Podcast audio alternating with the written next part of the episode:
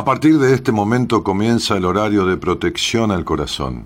La permanencia frente a la radio depende exclusivamente del cariño que cada uno se tenga. Este programa trabaja con las emociones. Cualquier semejanza con la realidad es tu responsabilidad, ya que solo vos podrás afrontar lo que fuiste, lo que sos y lo que querés ser ante un imprevisto impacto con ciertas verdades que desconocías. Entendemos que quizás hayas estado huyendo demasiado. Es hora de dejar de escapar. Gracias por volar con buenas compañías. Con ustedes, Daniel Martínez. Hola, buenas noches, ¿cómo estás?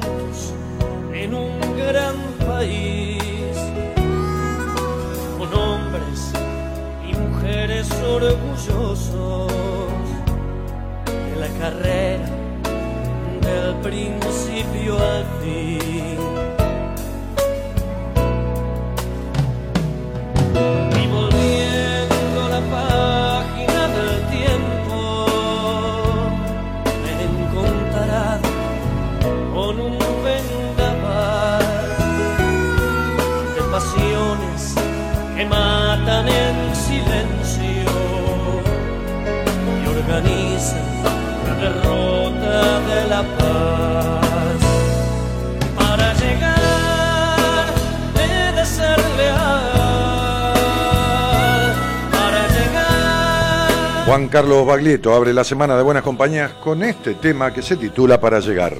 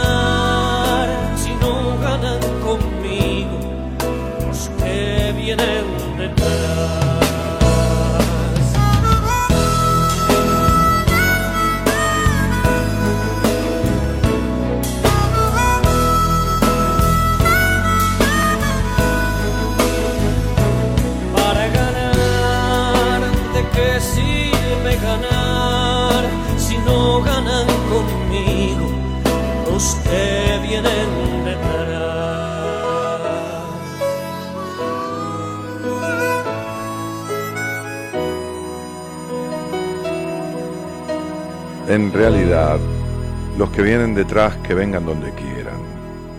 Lo, lo, de, lo de Baglietto está bueno, es como muy ideal en un momento. ¿De qué sirve ganar si no ganan también los que vienen detrás? Y uno no se puede. Es decir, si uno está en el colegio o qué sé yo dónde, en la facultad, donde sea, este, y, los demás repiten el grado, uno no se puede quedar a esperarlos. Uno sigue uno estudió o se copió o algo hizo que logró llegar. Realmente lo de copiarse es una, una chanza, pero este, digo, eh, no se puede copiar de todo. Pero este, para llegar uno tiene que priorizarse en la vida, ¿no? Ama a tu prójimo como a ti mismo y de alguna u otra manera el, el quererse tiene que ver con ponerse primero como digo siempre, yo voy al teatro y trato de buscar la mejor ubicación. Hay gente que no se sienta adelante. O sea, si yo me siento adelante y los demás se sientan atrás, ¿qué hago? Me paro y digo, muchachos, todos siéntense acá porque ellos están atrás. No, hay gente que no quiere sentarse en la primera o segunda o tercera fila, por decir algo. Sobre todo en, obras de teatro donde a veces al actor o a los actores, qué sé yo, en un stand-up o, en algo donde hay una, rotura de, de, la cuarta pared, que se le llama en teatro a, lo que no es pared, a eso que es el aire que el actor hace que es una pared, ¿no? Pues una habitación, pues, supongamos, y esta pared no está, porque esta pared la queda al público. Se llama cuarta pared. Hay actores que se les da por romper eso y hablar con el, con el público y no le gusta, hay gente que le da mucho temor. Entonces, si a vos te gusta sentarte adelante y si habla el actor con vos, habla, qué sé yo, me parece bárbaro, y si los otros no les gusta, que se sienten donde quieran, pero para llegar hay que ser leal, dice Baglietto, y yo me quedo con esta parte. Esta, esta, esta dificultad que, tan grande que hay en, todos, de, en todos, en todos nosotros, en todos los seres humanos, de la lealtad a nosotros mismos. Por el terror, por el temor, por, por, por, el, por querer conformar, por lo que fuera, por, por, no salirse, porque, no, porque la madre castró, porque el padre no protegió, porque me tiraron en un arroyo y me levantó la, la loba de Rómulo y Remo, qué sé yo, por lo que fuera, no importa. No, no busquemos culpables, pero sí hagámonos responsables de la historia y de dónde queremos estar. En fin. Tampoco es cuestión de la sobreexigencia, tampoco hay que ser abanderado. Hoy me decía una, una paciente que tuvo una, una sesión que, que, cuando salió del, qué sé yo, del cuadro de honor o de la bandera del colegio, lloró. Eh, su madre no le aceptaba nada menos que un, un 8, un 9, un 7 era un desencanto de esa madre. Me hace acordar a un colega médico, no colega médico, yo no soy médico, un colega que se dedica a la psicología y que es psiquiatra que que un día, viniendo de dar un examen de, de, medicina, pues fue lo primero que hizo, medicina, psiquiatría, este, con un compañero eh, que, había ido a rendir, la madre le preguntó cuánto había sacado este, el compañero, ¿no? Me preguntó cómo le fue a Pedro, qué sé yo, no sé cómo se llamaba. Era una anécdota que contó en público, así que no, no. Siempre digo que la mejor mentira es la verdad, ¿no? Este, y le dijo, nueve. ¿Y vos? Y él le dijo, siete ochenta. Dijo, yo sabía que ibas a fracasar, le dijo la madre. Entonces, digo, ¿por qué no nos ponemos primero? ¿Y por qué no nos pusieron primero? La respuesta es siempre automática. ¿Por qué te crees que sos eh, medio inservible? Porque te dijeron que eras medio inservible o actuaron con vos como si lo fueras. ¿Por qué te dejas de lado? Y porque cuando vos eras el príncipe o la princesa de la casa, nació un hermanito que nació por ahí un poquito enfermito de algo, y todos se dedicaron a él y vos te sentiste como que de repente te quedaste sin el pan y sin la torta. ¿Por qué? ¿Por qué? Por, por, por 200 millones de cosas. Por 200 millones de cosas. Entonces digo, ¿y qué, y qué hago? ¿Y qué, y qué, y qué? Y tenés que tomar la rienda de tu vida si, si nunca las tuviste si las tuvieron quienes te, quienes te guiaron, o quienes te empujaron, o quienes, te dijeron sos el mejor, el más lindo del mundo, y porque eso también jode. Te genera una omnipotencia que después nada te alcanza. Te crees que sos Superman. Tampoco sos Superman. Ni Batman ni Robin, ¿no? Si sería. Entonces, eh, en definitiva, ¿cómo se llamaba el mago ese? Simón, en la época de Nerón, creo que fue y entonces el tipo hacía cosas de magia. Le dijo al emperador que podía volar para él, y el emperador le hizo construir una especie de obelisco. Y Simón ya estaba preocupado porque tenía que volar. No sé qué se inventó unas alas, qué sé yo. Incluso le fue a pedir a, los apóstoles, en esa época, este, Pedro, Pablo y esto que andaban juntos, eh, no, Pedro, no Pedro y Pablo los de que cantan la canción de la Marcha de la Bronca, creo que sino Pedro y Pablo aquellos, aquellos hombres seguidores de, Jesús. Este, le fue a, ofrecer guita, este, Simón, el mago, este, para que le enseñaran algún milagro para poder volar. Por eso se llama simonía. Se le llama simonía a acceder a un, a un cargo de jerarquía o un logro, qué sé yo, extraordinario a través del dinero. Por eso eh, Alejandro Borgia, eh, que fue papa en la época de la, reina Isabel la Católica, los que le dieron a Colón la carabela y qué sé yo, este, accedió al papado por simonía, porque los Borgias pusieron guita. Los Borgias ocupaban cargos. Antes, las grandes, los grandes linajes, las estructuras de, sangre azul, de, digamos, de, que, manejaban este, reinos o, el poder de determinados países, como eran los Borbones de repente, este, a, quien, a quien Belgrano, este, por eso eligió los colores de la bandera en celeste y blanco, ¿no? por el azul alta en el cielo, celeste y blanco. No, no, eran los colores de de la casa que, guiaba eh, la alcurnia en España en ese momento. Entonces, este, este, por simonía, Alejandro Borgia fue papa, como a otros Borgia los pusieron en, otros cargos, por simonía. Bueno, resulta que Simón el Mago, Nerón, Nerón, eh, Nerón, creo que estaba Nerón de emperador, sí, dijo, vuela, vuela, voló y se hizo mierda contra el piso, o sea, chau Simón, ¿no? El emperador de aquella época, hay una película que recuerda eso, creo que dijo, bueno, no pudo, pobre, y se fue, chao, hasta luego. Entonces, este, digo, ni pelado ni con tres pelucas, eh, ni, soy el peor, ni soy el mejor del mundo, ni nada, ¿no? Porque hay que bancarse. Yo decía a un paciente hoy ah, que, está con esta cosa de su necesidad de aprobación y que si, si diez le dicen te quiero mucho, va bárbaro, y con que uno les ha dicho yo no, chau, le bajó la estima, ¿no? Le digo, mirá, este, hay un tipo que juega al fútbol que, que, ganó y, es récord de, de, de, hat-trick, que son tres goles en, en un solo partido, eh, hizo más goles que nadie en, en, en toda la liga española, eh, ganó más torneos que nadie, y, hay gente que no lo quiere. Más, es un pecho frío, no sabe jugar, no juega nada, qué sé yo. No, y, en este país debe haber 5, 6, 7, 8 millones que no, no, no, no no ponderan a, este pibe Messi como, digo pibe cariñosamente, por supuesto, este, y para mí es un pibe, como, como en todo el mundo. Ahora, si esta cuestión hace que vos vivas adentro un placar porque resulta que no te va a aceptar alguien, o por el riesgo que tenés y todo lo demás, entonces todavía te gobiernan la historia de tu vida, la historia de postergación, la historia de que no, bueno, a mí no me quisieron, bueno, no y entonces no te querés. Bueno, a mí me dejaron de lado, entonces te dejas de lado. Bueno, a mí mi padre no me apoyó y vos tampoco te, te, das el envío. Bueno, eh, y bueno. Bueno, a mí me dieron todo, entonces estás sentado esperando que todo venga. Y no, ya pasó la infancia, la niñez. Te queda la cuna este, demasiado chica. Ya no es, viste, que, baje el maná del cielo, ¿no? Entonces ya, la sobreprotección es abandono. Igual que el abandono es otro estilo de abandono, porque no atiende al deseo de uno, sino a lo que el otro quiere que uno sea. Entonces lo sobreprotege como un mono de circo o un perro de circo, le da mientras el otro, el niño, siga haciendo lo que uno quiere. Entonces el niño se acostumbra a ese trueque. ¿Por qué? Y porque no se puede ir de la casa.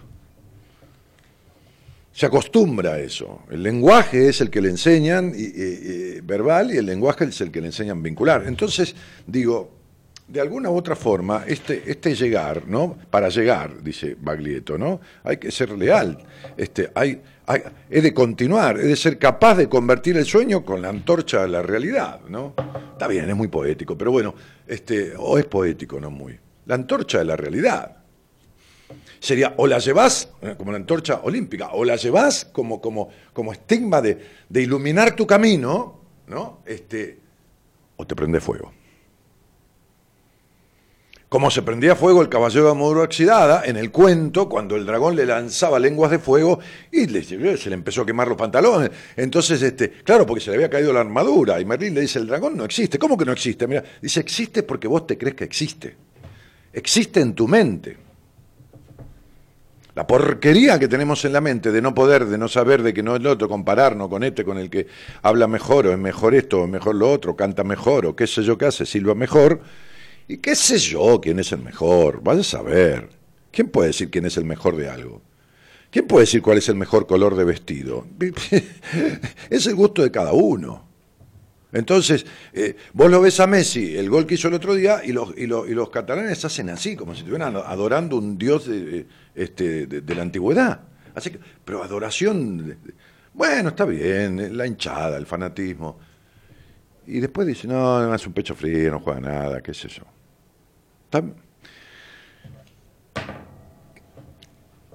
La mirada del otro es la mirada del otro. El problema es la mirada de uno sobre uno. Este es el gran problema en la vida. Es decir, lo que uno cree y, no cree y deja de creer y todo. Me decía aquel viejo maestro que, tan poéticamente yo nombraba de esta forma y que no era otro más que mi psicoanalista hace 30 años. Mire, no importa lo que los demás se crean de usted. Lo que importa es que usted no se lo crea. Entonces sería, ni, ni, muy, muy, ni tan, tan. Ni sos el peor del mundo, ni sos el mejor, ni maestro, ni discípulo, ni nada. Está bien, las demostraciones de cariño este, muchas veces son tan em, eh, exacerbadas como, la, como las de como de, denostación, pero eh, lo importante es lo que uno vaya creyendo de uno y lo que uno vaya haciendo con uno en la vida. Y de alguna u otra forma esto tiene que ver con, el ponerse en marcha, con el arrancar de una vez. ¿no? Yo hoy hablaba con, un tipo que, ha vivido mucho la vida, es, padre de una señora productora que, yo conocí, después conocí a su familia, este señor Alejandro este, Glaser, y, charlábamos este, por WhatsApp, ¿no? y, él me mandó una, una, pequeña historia, una pequeña historia simbólica, que se llama Las Sandalias Negras, ¿no? Que se las pasé inmediatamente a, mi lista de difusión de los pacientes. Dice, la última vez que le regalé unos zapatos a mi madre fueron unas sandalias negras. Se las estrenó ese mismo día. Cuando se las vi, hasta me sorprendí, yo se las había comprado para un día especial.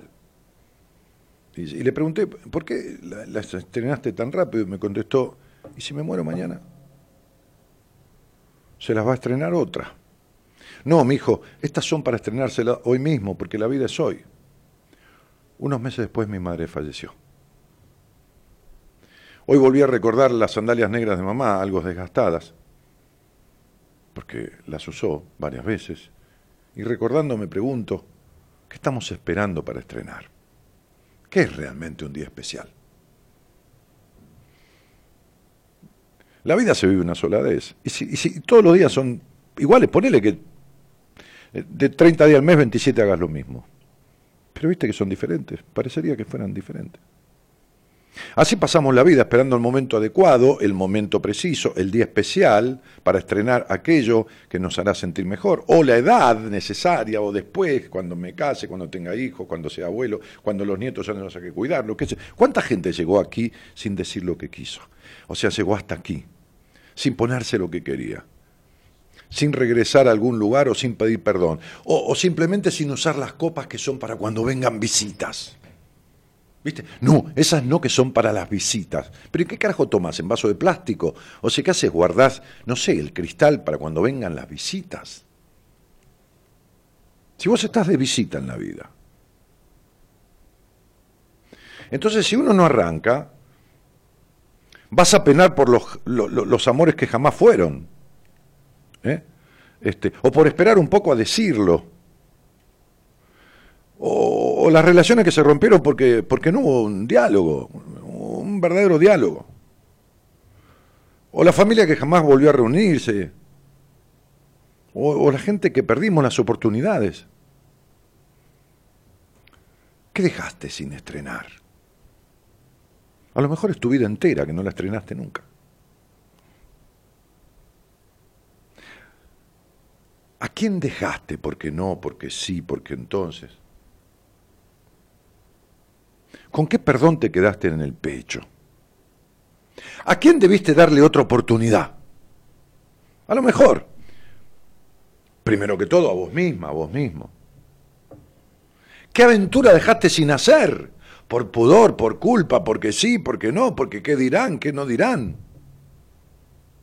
Guardamos sin estrenar palabras, compañías, sentimientos, sueños, libertades, por miedo a fracasar, por vergüenza, o peor, por orgullo. Y así vamos apaciguando los latidos del corazón, los impulsos del alma, sin darnos cuenta que nos quedamos inertes ante la vida. Por esperar hasta andar a saber cuándo, mañana, el año que viene, qué sé yo. No existe. Sos este momento, soy en este momento, somos este momento. Somos una idea que tal vez no llega si no vamos en busca de concretarla. Hay que estrenarse los zapatos, si los otros no se los estrenan, mala suerte. Luchar por lo que amás. Vivir intentándolo. Antes que otro se atreva. Y si se atreve, que se atreva, pero el punto es que vos no dejes de atreverte.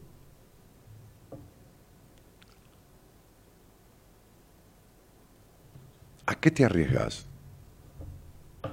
¿A dejar de estar como estás? Si estás para la mierda, ponele. ¿A qué te arriesgas? ¿Qué perdés? A lo sumo estarás igual que como estás. Vacía, vacío, mal acompañado o desconfiado, o con miedo a que te traicione, y seguirás con lo mismo. Pero si no te pones en marcha, si, no, si de alguna manera no rompes con estas cuestiones, si no estás con el sí pero, y le pones un sí pero para todo, sí, sí, lo haré, pero sí, sí, pero uy, hoy, justo hoy, y, entonces no estrena nunca.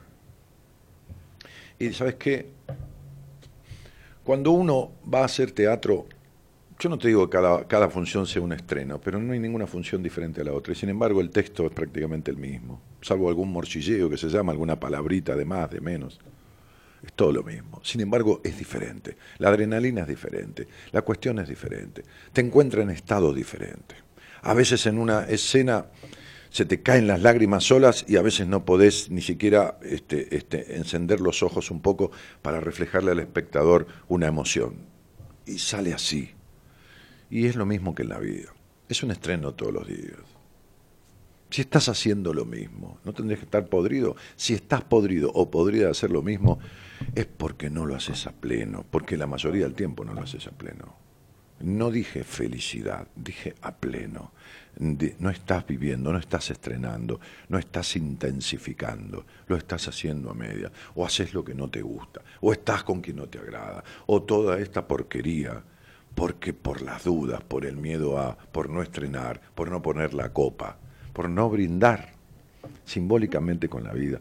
En, cada momento que puedas, no siempre, no se puede estar arriba todo el tiempo, ni tampoco abajo. Está, pero hay tanto miedo a subirse al escenario de la vida. Hay tanto miedo a protagonizar, que son tres los que están actuando y son 500, 800 los que están en el teatro, fíjate. Y como digo, siempre se mueren por estar ahí. O lo van a ver a, a, cualquier cantante y se mueren por estar ahí, pero no cantan ni en el baño, ¿entendés? O cantan bárbaro en el baño y no cantan nunca en otro lado. Y entonces digo, pero anda a hacer teatro, y no importa si vas al, Coliseo o en el Teatro del Barrio de la Vuelta, o si haces una muestra para fin de año y vienen tu familia y la familia de los otros compañeros de teatro y te aplauden, no sabes la satisfacción que es, no te puedo explicar, porque tenés que estar ahí para saberlo. La satisfacción de hacerlo, no de que te aplaudan, de hacerlo, te, te van a aplaudir aunque sea por cariño, no importa, de hacerlo, de estrenar de entender que por ahí te morís en medio de la función. Y la vida es una obra de teatro que se vive ensayando, nunca definitivamente tenés todo sabido. Y que por ahí en medio de la función te cortan la luz, hay un apagón, y es el apagón de tu vida. Sería, deberías vivir como si te fueras a morir cada día. Esta es la historia de este asunto, de estas sandalias negras, que aquella mujer dijo, hoy mismo, y si me muero mañana. En fin, buenas noches a todos. Te invitamos a viajar con nosotros con un destino en... Te invitamos a viajar con nosotros con un destino en común. Descubrir lo que te está haciendo mal.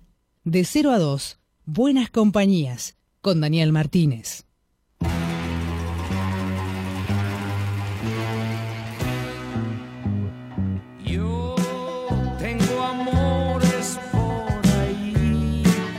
Tengo un perro sin collar y camino por el mundo.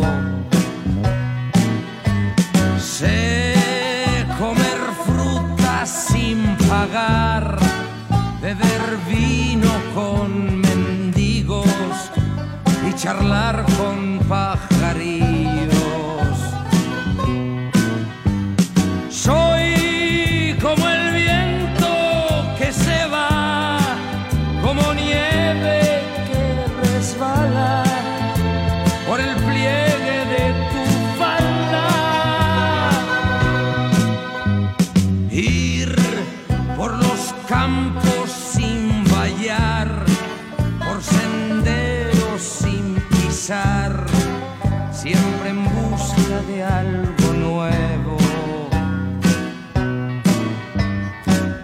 Sé salpicar las esquinas y dormir en los graneros. Nunca me falta un sombrero. Yo que soñé ser ruiseñor y cuando empecé a volar se me fue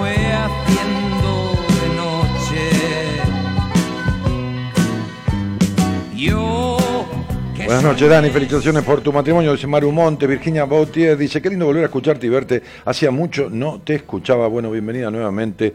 Eh, un genio como siempre, dice Olga Ser. Eh, eh, Claudia Inés Farías Tupamar. eh, felicitaciones, yo me quería casar con vos. Si me lo decías antes, mira. Pero ah, ya está. Ve- ve- ve- ¿Ves, ves, ves lo que es aguantarse de, de decir? Buenas noches, Daniel. Norma Scarpinati dice, hola, Dani. Dice Rocío Lucrecia. Rubén Ramírez dice, pregunta, ¿por qué uno es tan terco y no quiere ver cosas que los demás te dicen y vas de frente a darte contra una pared y la terquedad hace que uno se la lleve de frente? ¿Y vos qué crees que te conteste un conflicto toda tu vida a través de un Facebook? Sale al aire, flaco, y en algún momento hablamos y te lo voy a explicar porque tiene su origen, tiene su porqué y tiene su salida. Analia Santillán dice, Dani, muy buenas noches, muchos besos. Igualmente, Analia. Y Graciela Godoy dice, hola, Dani, buenas noches. Y Domo Amanda Fernández dice, felicidades. Hola, chicos. Alguno que me comparta por privado una foto del par de tortolitos y vamos que se viene Danielito, dice. Grabo talla, dice, te deseo toda la felicidad que te mereces, Dani, muchísimas gracias, Claudio Lalor Jerónimo dice buenas noches, y Diana Eder dice felicidades, y María Alejandra Suárez dice genial el programa, y Elida Candia dice hola Dani, y Mauricio Schenker dice hola Dani, te felicito por tu casamiento, te comento, pensé era una joda, un abrazo, y ¿Qué querés? Con esta edad, viste, parece un chiste, pero bueno, no. ¿Qué va a ser? Nanda Calet Boa dice hola Daniel y Elida Candia manda un besito y Liliana Roja dice ¿te casaste? Sí. Te deseo lo mejor en esta nueva etapa de tu vida. Graciela Cheiro dice, queremos saber sobre tu casamiento. Bueno, después ahora ponemos un video. Manuela Terrado dice, felicitaciones Dani, me parece increíble. sí, a mí me pasa lo mismo. Blanca Chay le dice, buenas noches, si puedes subir fotos de tu casa. Bueno, ahora vamos. Manuela Terrado dice, hay que quererse más, antes te enseñaban a pensar en los demás primero. Ahora también, quédate tranquila. Yo atiendo gente de todas las edades. Fernando Madera dice felicitaciones por tu casamiento, te deseo una nueva etapa de vida buena y dulce, te lo mereces. Martín Diesto dice Daniel, buenas noches, sobre todo felicitaciones. Y Raúl me comenta algo de Messi y sus etapas. No, qué karma, no hay ningún karma en una etapa, Raúl. Qué lindo volver a escucharte y verte, hacía mucho que no te escuchaba. Este, buena vida para los dos, dice Den Moyano y Karina Fría, dice buenas, pero recontra buenas compañías, Dani, qué lindo sos. Estás viendo otro programa. Gaby Martínez dice, hola Dani, tanto tiempo, te mando un gran saludo, Gaby. Y Cintia Totti dice, de y quedó ahí. Vas a saber. Irene Wainwright dice, hola Dani, hermosa tu ceremonia, me atreví y la publiqué, espero no te enojes, besos. No, está todo bien, si yo hice pública la invitación, haz lo que quieras con, con- lo que publicaste, está, perfecto, no problema. Bueno, entonces yo decía en un posteo que, que- que había invitado a alguien que, este, eh, que había cantado. Che, Comito, ¿te paso esto y pasás el video para ahí o qué? ¿Eh? ¿Te lo paso? Sí. Entonces, mira, este. ¿Qué tenés? No, no, no tenés esto, Juan. No, no, no, porque esto, el señor este, Duarte Conde lo grabó con su cámara puesta ahí y todo, con el audio, todo. Sí, sí, vos no. Eh, no, no, no estás con, con- ah, no estás actualizado. Vos sos Juan Imperial, ¿no? Juan. Algo así, ¿no? Sí, así, te lo paso, mirá. Dale. Bueno, entonces yo decía que, que había invitado a alguien este, al programa, este, ahí en Instagram dije y en Facebook, que tuvo que ver con, con esta ceremonia, con esta ceremonia en la iglesia de casamiento, pero que tiene que ver desde mucho antes, este, en una relación que, que se recicla, que nos vemos cada tanto, por ahí hablamos, pasan años, nos vemos de vuelta, y que fue quien, quien cantó, y ahora vamos a ver cuando el video esté listo un, un poquitito de eso. Se llama Diego Duarte Conde, es, es- es, este, cantante, es tenor, este, un tipo macanudísimo. ¿Cómo te va, Diego? ¿Qué tal, Dani? ¿Cómo estás? Bien, ¿y vos? Bárbaro. Bueno, Excelente. te, te- te aclaro, como te dije antes, que cambiaron todo el estudio, la disposición, así que estamos como podemos, viste, reacomodándonos. Sí, sí. Un poco la luz a media, pero bueno, en, en esta podemos encender esta, pero es insoportable, mirá. No, chao, chao. Claro. Sí, sí.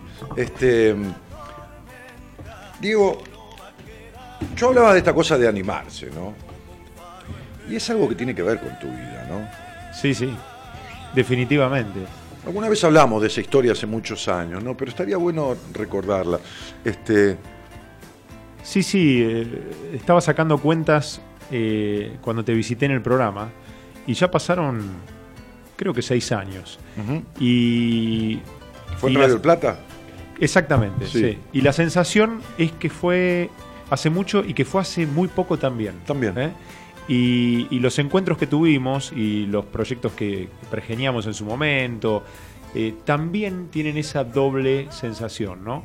Y creo que eso tiene que ver con eh, que todos estos años eh, lo que pasó en mi vida fue continuar y continuar y continuar, como decía Baglietto, con la antorcha de la realidad a cuestas, Mm. Derribando eh, el dominó, que por supuesto te presenta inconvenientes, esos inconvenientes que el público hacia el artista nunca conoce, ¿no? Porque el público conoce cuando te parás arriba del escenario, Sí. cuando tenés algo lindo para contar, Mm. eh, y cuando podés mostrar lo que sabes hacer. Pero durante la vida del artista, eh, el, el día a día eh, requiere de una perseverancia, yo no sé si es comparable con otra profesión, tal vez con algún deportista. eh, hay una perseverancia que te desafía todo el tiempo. eh, En algunas artes más que en otras, ¿no? en algunas artes, bueno, en, en- en este arte del, cantar. del canto, eh, es inimaginable a veces el grado de, de pulido y de perfeccionamiento que uno puede seguir desarrollando. Es decir, cuando llegaste a un lugar, todavía te falta, si tenés la ambición máxima, es decir, alguna vez yo quise cantar, ¿no? Alguna vez yo quise cantar y todo esto que hablabas hoy es interesante por ahí bajarlo a la, a la realidad de un caso real, que en este caso soy Es el tuyo. No, eh, porque es como darle credibilidad a esas palabras que eh, muchas veces se manifiestan en, en un caso gris, como es la vida, ¿no? Porque el blanco, el negro, el ídolo y el perdedor no existen. En realidad son estadios muy extremos, ¿no? Sí, y uno es un poco todo Y dinámicamente. uno ¿no? es un poco todo a la vez. Porque Hay- Messi también pierde partido, por, decir supuesto. algo, qué sé yo. Por supuesto, por o en supuesto. algún momento en tu vida habrás desafinado. Por supuesto. Pero claro, aparte. y yo habré dicho boludeces a- por doquier también. hay, hay, hay muchas anécdotas, es decir, cuando yo eh, intentaba dar mis primeros pasos como cantante y no tenía mucho estudio, pero igual iba para adelante con, con mis ganas, eh, con, con mucho empeño, formamos un grupo musical de música moderna, eh, grabamos un disco, yo hacía todos mis esfuerzos para que quedara impecable, grababa 48 veces cada estrofa, encerrado en mi casa, echaba a mis amigos porque me desconcentraban. Eh, y bueno, luego de muchas sesiones uno por ahí conseguía un resultado más o menos agradable. Eh, y es muy, muy cómico porque nunca voy a olvidar el día que le, le mostré el disco a mi papá, eh, mientras yo estudiaba Derecho, ¿no? Y él, él como abogado obviamente veía que esto era un pasatiempo Sí. que esperaba seguramente que en algún momento Terminara. se terminara para que le dedicara el tiempo que hacía falta realmente al derecho, Sí. cosa que yo no hacía. Claro. Eh, y la verdad que él sin darse cuenta por ahí que me podía herir, eh, escuchó el disco y se empezó a reír y me dice, pareces este, un perro que lo están ahorcando. dice, ¿qué pasa? Estás aullando, ¿por qué? Y se me reía, me dice, ¿qué quiere que te diga? Me- es medio gracioso, porque parece que... Este, Claro. Y claro, él lo dijo un poco con, con una... No, y también para desestimar esta cosa que, viste que la frase, el nene tiene la cabeza en otra cosa. Sí, sí, sí, sí. Entonces acá hay una dualidad. Y esa desaprobación jode mucho, aunque no Claro sea con maldad, pero jode mucho. Jode, jode. o Posterga. sea, este, Hoy estábamos hablando con, con- con mi amigo y socio con el que tenemos una productora musical eh, de toda la vida, la verdad nos une 30 años de amistad, este, que, eh, Juan José Rodríguez, el chueco, el DJ de Bahía Blanca, muy, muy reconocido y conductor, este, y siempre hablamos, ¿no? Y hoy él me recordaba, claro, eh, hay una diferencia en cómo yo avancé y cómo vos, y cómo vos avanzaste. Eh, mi mamá me mandaba mensajes todas las noches, hasta hace poco, digamos, digo hasta hace poco porque, bueno, falleció y Mm. eh, eh, hasta hace poco era continuo el mensaje de las noches que decía, hijo, sos el mejor, sos el número uno, Uy, sos Dios. un ganador, te amo, oh, sí. Digamos, había algo en él, una confianza que siempre, que siempre estuvo muy presente, o sea, enfrentó su destino, digamos, sin titubeo. Fue DJ de los 17 años y nunca paró, hizo radio, hizo lo que quiso Sí, sí. toda la vida. Y yo para hacer lo que quise, Dani... Bueno, pero verdad la aprobación el empuje y la desaprobación generan la propia aprobación o la propia Y desaprobación. claro, por eso te digo que... Pero vos, vos, hasta que te animaste a cantar un poco, eh, cantabas adentro de la pieza, digo por decir algo. Sí, sí, sí. Y después con... Y cantabas nada que ver lo que cantás. No, no, no, Porque cero. la historia, la historia tiene una historia. Esta historia de ser un tenor, o de ser un tenor, Esa es la historia de dentro de la cantar desde el, desde el tenor, desde ese Esa es la historia. registro, Sí, sí. Tiene, hay una historia ahí. Esa es la historia que la voy a resumir eh, y la voy a tratar de hacer lo más eh, jugosa Ah, posible. Tranquilo, sí, dale. Eh, claro, vos decís, esta es la historia dentro de la historia. Claro. La otra historia es la que habla del, del- del chico que quiere hacer música, que quiere cantar, que quiere triunfar y que quiere ser una estrella de rock. Esa era mi primera historia, ¿no? Sí, está muy Y- bien. Y bueno, sí, y en el camino me desarrollé como músico. Y era como- un perro aullando. Y era un perro aullando. Era Es mi, Al decir de tu padre. Sí, sí, mi talón de Aquiles. Y yo te pongo en, cronolo- en cronología, porque esto es para, para todos los, los oyentes Sí. que, que- que tienen alguna historia con su vocación, ¿no? Sí, Eh, sea, cual fuere. sea la- el momento y la edad que sea, porque uno siempre puede sentirse, a mí me da risa cuando hablo con algún alumno, el otro día vino un alumno y me Sí, porque dice, digamos que Diego enseña canto y es un gran profe. Este, hay amigos que han, bueno, Héctor, Sí, sí, por claro, ejemplo, sí, sí, que sí. han mejorado muchísimo su Uf, voz y todo. Espectacular. Sí, sí, sí, Y bueno. te decía que eh, uno siempre puede sentir eh, subjetivamente que es tarde o que, o que no es tarde. Digo, a veces tengo alumnos que me dicen, no, y ya cumplí 28, en cualquier momento llego a los 30. Y yo me río, porque yo tengo 44 y digo, pero ¿cómo puedes sentir eso? Y sin embargo, uno siempre puede sentir que es viejo para. Ah, pero es la manera de boicotearse, flaco. ¿Viste? Es la manera de joderse y de boicotearse. Siempre podés La postergación, es decir, uno está para estrenar en cualquier momento. Exactamente. Entonces, digamos, eso lo fui sintiendo en distintos momentos y hubo un, un- un episodio muy fuerte que es cuando yo me voy a vivir a México en el año 2002, eh, con el coletazo, ¿no es cierto?, de la crisis del 2001. eh, justo tuve la oportunidad de irme a México y la verdad que me pareció genial. Yo en esa época tenía... 31, 32. Tenía un poquito menos, tenía 20, 28 años, 20 más o menos.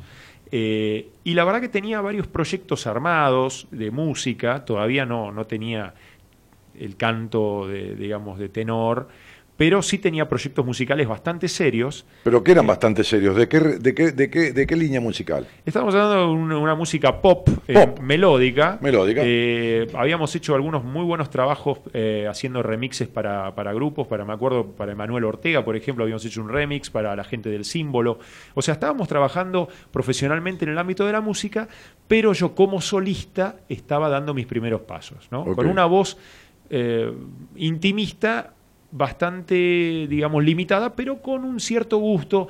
Me asociaba mucho a Miguel Bosé en esa época. ¿no? Una voz así intimista, con un color grave. Mm. Bueno, no andaba mal.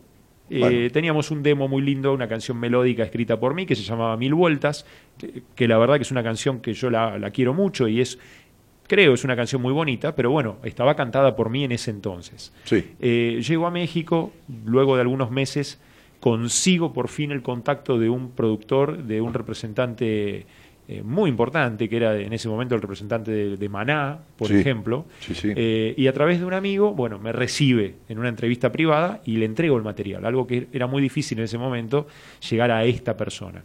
La persona se toma el tiempo, escucha mi material y me vuelve a convocar. Yo, muy ilusionado, por supuesto, voy a esa entrevista eh, y él me da su devolución final, ¿no es cierto? Y me dice, mira, Diego, te voy a ser sincero porque sos amigo de fulano. Claro, el tipo Te correspondió. voy a decir, yo estas cosas no las hago, generalmente si no tengo nada para decir, no, te llamo. no contesto. Corre, corre. Claro. Me dice, mira, te voy a ser muy sincero, la canción que me presentaste es muy bonita, eh, la letra es muy, muy interesante y hay un momento, digamos, que yo estoy esperando, ¿no? La canción viene muy bien, tu voz es atractiva, pero hay un momento que la canción tiene que explotar. Explotar. Sí. Yo espero que en ese momento tu voz realmente explote, Explote. y se queda atrapada, contenida, no se suelta. Pensalo, fíjate, a ver qué podés hacer, porque si vos conseguís eso, el- el- realmente creo que tenés, tenés una chance en, el- en el- en la industria de la música. Muchas gracias, muchas gracias, muchas gracias. Me fui, Sí.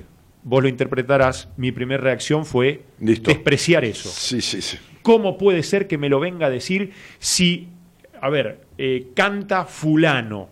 Ponele el nombre que Sí, no quieras. importa, Palito Ortega, si. Exacto. Ese cantante que vos considerás que es un desastre Sí, sí. Y, que es un, y que es un ídolo. Vos decís, ¿cómo puede ser que este tipo me diga a mí? porque el éxito no tiene explicación. Claro, entonces yo me, me enojé, Sí, no lo acepté claro. Para nada. Sí, sí, sí. Eh, y bueno, con ese enojo seguí adelante, continuó la vida, continuaron los proyectos, no, no, no me eché atrás, pero sí eh, intenté tomar clases de canto en México y me fue muy mal, muy mal. Yo no sé si era el maestro, también era yo. Eh, sentí que eso era una estupidez. La soberbia de los veintipico no me ayudó. Eso de quién me va a enseñar a mí cantar mejor. Si esta es la mejor voz que puedo sacar, tengo 28 años, ¿quién me va a venir a mí a decir cómo hacer mejor esto, que es todo lo que puede dar mi garganta? 28 años, auto, auto, no sé, autojuicio que hice. Sí, sí. Eh, Autoevaluación. autoevaluación y ahí quedó Daniel. Pasaron los años, tuve una, una- una frustración personal, tuve un, un momento en donde yo estaba de novio, me separé, estuve muy mal un tiempito y, y esta es la parte A los divertida. 32. Sí, exactamente, exactamente, a los 32. Ah, Y la verdad que estaba mal y ese verano dije, voy a salir, me voy a distraer. ¿Qué- Estabas con depre. Estaba con depre. Casi depre- depre- Estaba deprimido profundo. Sí, sí, totalmente. Hecho mierda. Hecho mierda porque la autoestima, digamos, no me ayudaba. Mi Sí, autoestima sí, sí, que no, estaba Ni tocada. en el canto, ni en lo, lo afectivo. Y en lo afectivo. La vida te venía dando patadas en el traste, Sí, ¿viste sí, cómo es la vida? sí. Yo obviamente, como te digo, mientras tanto eh, trabajaba de abogado sí, sí. y en el medio estuve a punto de decidir en ese entonces que realmente mi vida era dedicarme a ese trabajo, formar una familia quizás y dejar la música, mirá lo que pensé Sí, está bien, en ese momento, bien, seguro, sí, sí. para una próxima encarnación. Sí, para, sí, para Dije, en esta vida no, ya No, llegué a los 30 será y no. la otra. Será en la otra. Sí, uno tiene todas las maneras de postergarse. Convencidísimo. Sí, sí, sí. No, seguro, mi vida. Y voy al teatro con mi mamá. Le digo, mamá, te invito a ver. ¿Qué puedo ir a ver? A ver, veo la cartelera. Ah, mira, hay un musical de Cibrián. Qué lindo, me encanta, porque eso es show, música, actuación. El jorobado de París. Mamá, te invito a ver el jorobado de París. De paso me distraigo, me despejo. Bueno, imagínate la historia del jorobado. Sí, sí, claro. Yo viendo esa historia, Vos que venías jorobado, Ah. y la historia del jorobado, viendo al jorobado, que no llega a... Sí, bueno. por favor, Sí, yo sí. me sentía el jorobado, Sí, que nadie lo quiere, que es Sí, por horrible. eso, por eso, por eso. que es un desastre, y encima escuchando esas voces que me generaron una sana envidia, Juan Rodó en el escenario, Nacho esa banda. Una banda impresionante. Realmente lloré muchísimo en esa función y a la salida del teatro le digo a mi mamá, qué envidia, la verdad, si pudiese cantar así. Y mi mamá me dice, pero realmente ella me confiesa que lo pensó como algo para que yo me distraiga y, y- y salga un poco del pozo. ¿Y por qué no buscas a alguno de estos cantantes a ver si dan clases de canto? Claro, como, como cualquiera te puede buscar a vos. Exacto. Lo mismo. Y me animé. Y dije, Sí. a ver, Ah, fulano ah, de O tal. sea, a ver. Boludeando sería, porque ni en pedo vos. Boludeando, boludeando, boludeando. Ni en pedo, pero era una Y te manera. cuento más. Bueno, como si quien dice, bueno, me voy a jugar al pool a ver si me divierto un Sí, rato. De sí. la misma manera. Porque y, cuando, eh, y hubo una, una o sea, mezcla. a ver, vos nunca te viste tenor. no, no, jamás. es que no podía cantar Vos- eh, vos para los que. No, no, cantaba melódico, así que. melódico y no podía superar, los, para los que entienden, un, un- un- un re, un mi en el, en el centro del registro, que es casi una octava menos, Sí. que es una barbaridad. Sí. Eh, pero claro, como decía mi papá, si yo cantaba como un perro ahorcado, Claro. eh, obviamente, sin técnica, esa nota es un grito. Claro, por supuesto. Es así. Sí. Este, y la verdad que eh, asistí a esa clase, me comuniqué Pero con, pará, ¿te comunicaste con quién? ¿Con Juan o con me comuniqué con Juan Rodó. Con Juan Rodó. Le que, escribí. Digamos, para los que no saben, fue una estrella de, de- de- de las obras, de las obras, entre comillas, óperas musicales. Sí, sí, claro, un número de, de uno. Pepe y Mahler. Por supuesto. ¿no? Este, este, la apuesta y la música. Claro, el protagonista de Drácula. Sí, ¿no es sí, cierto? sí, sí, sí.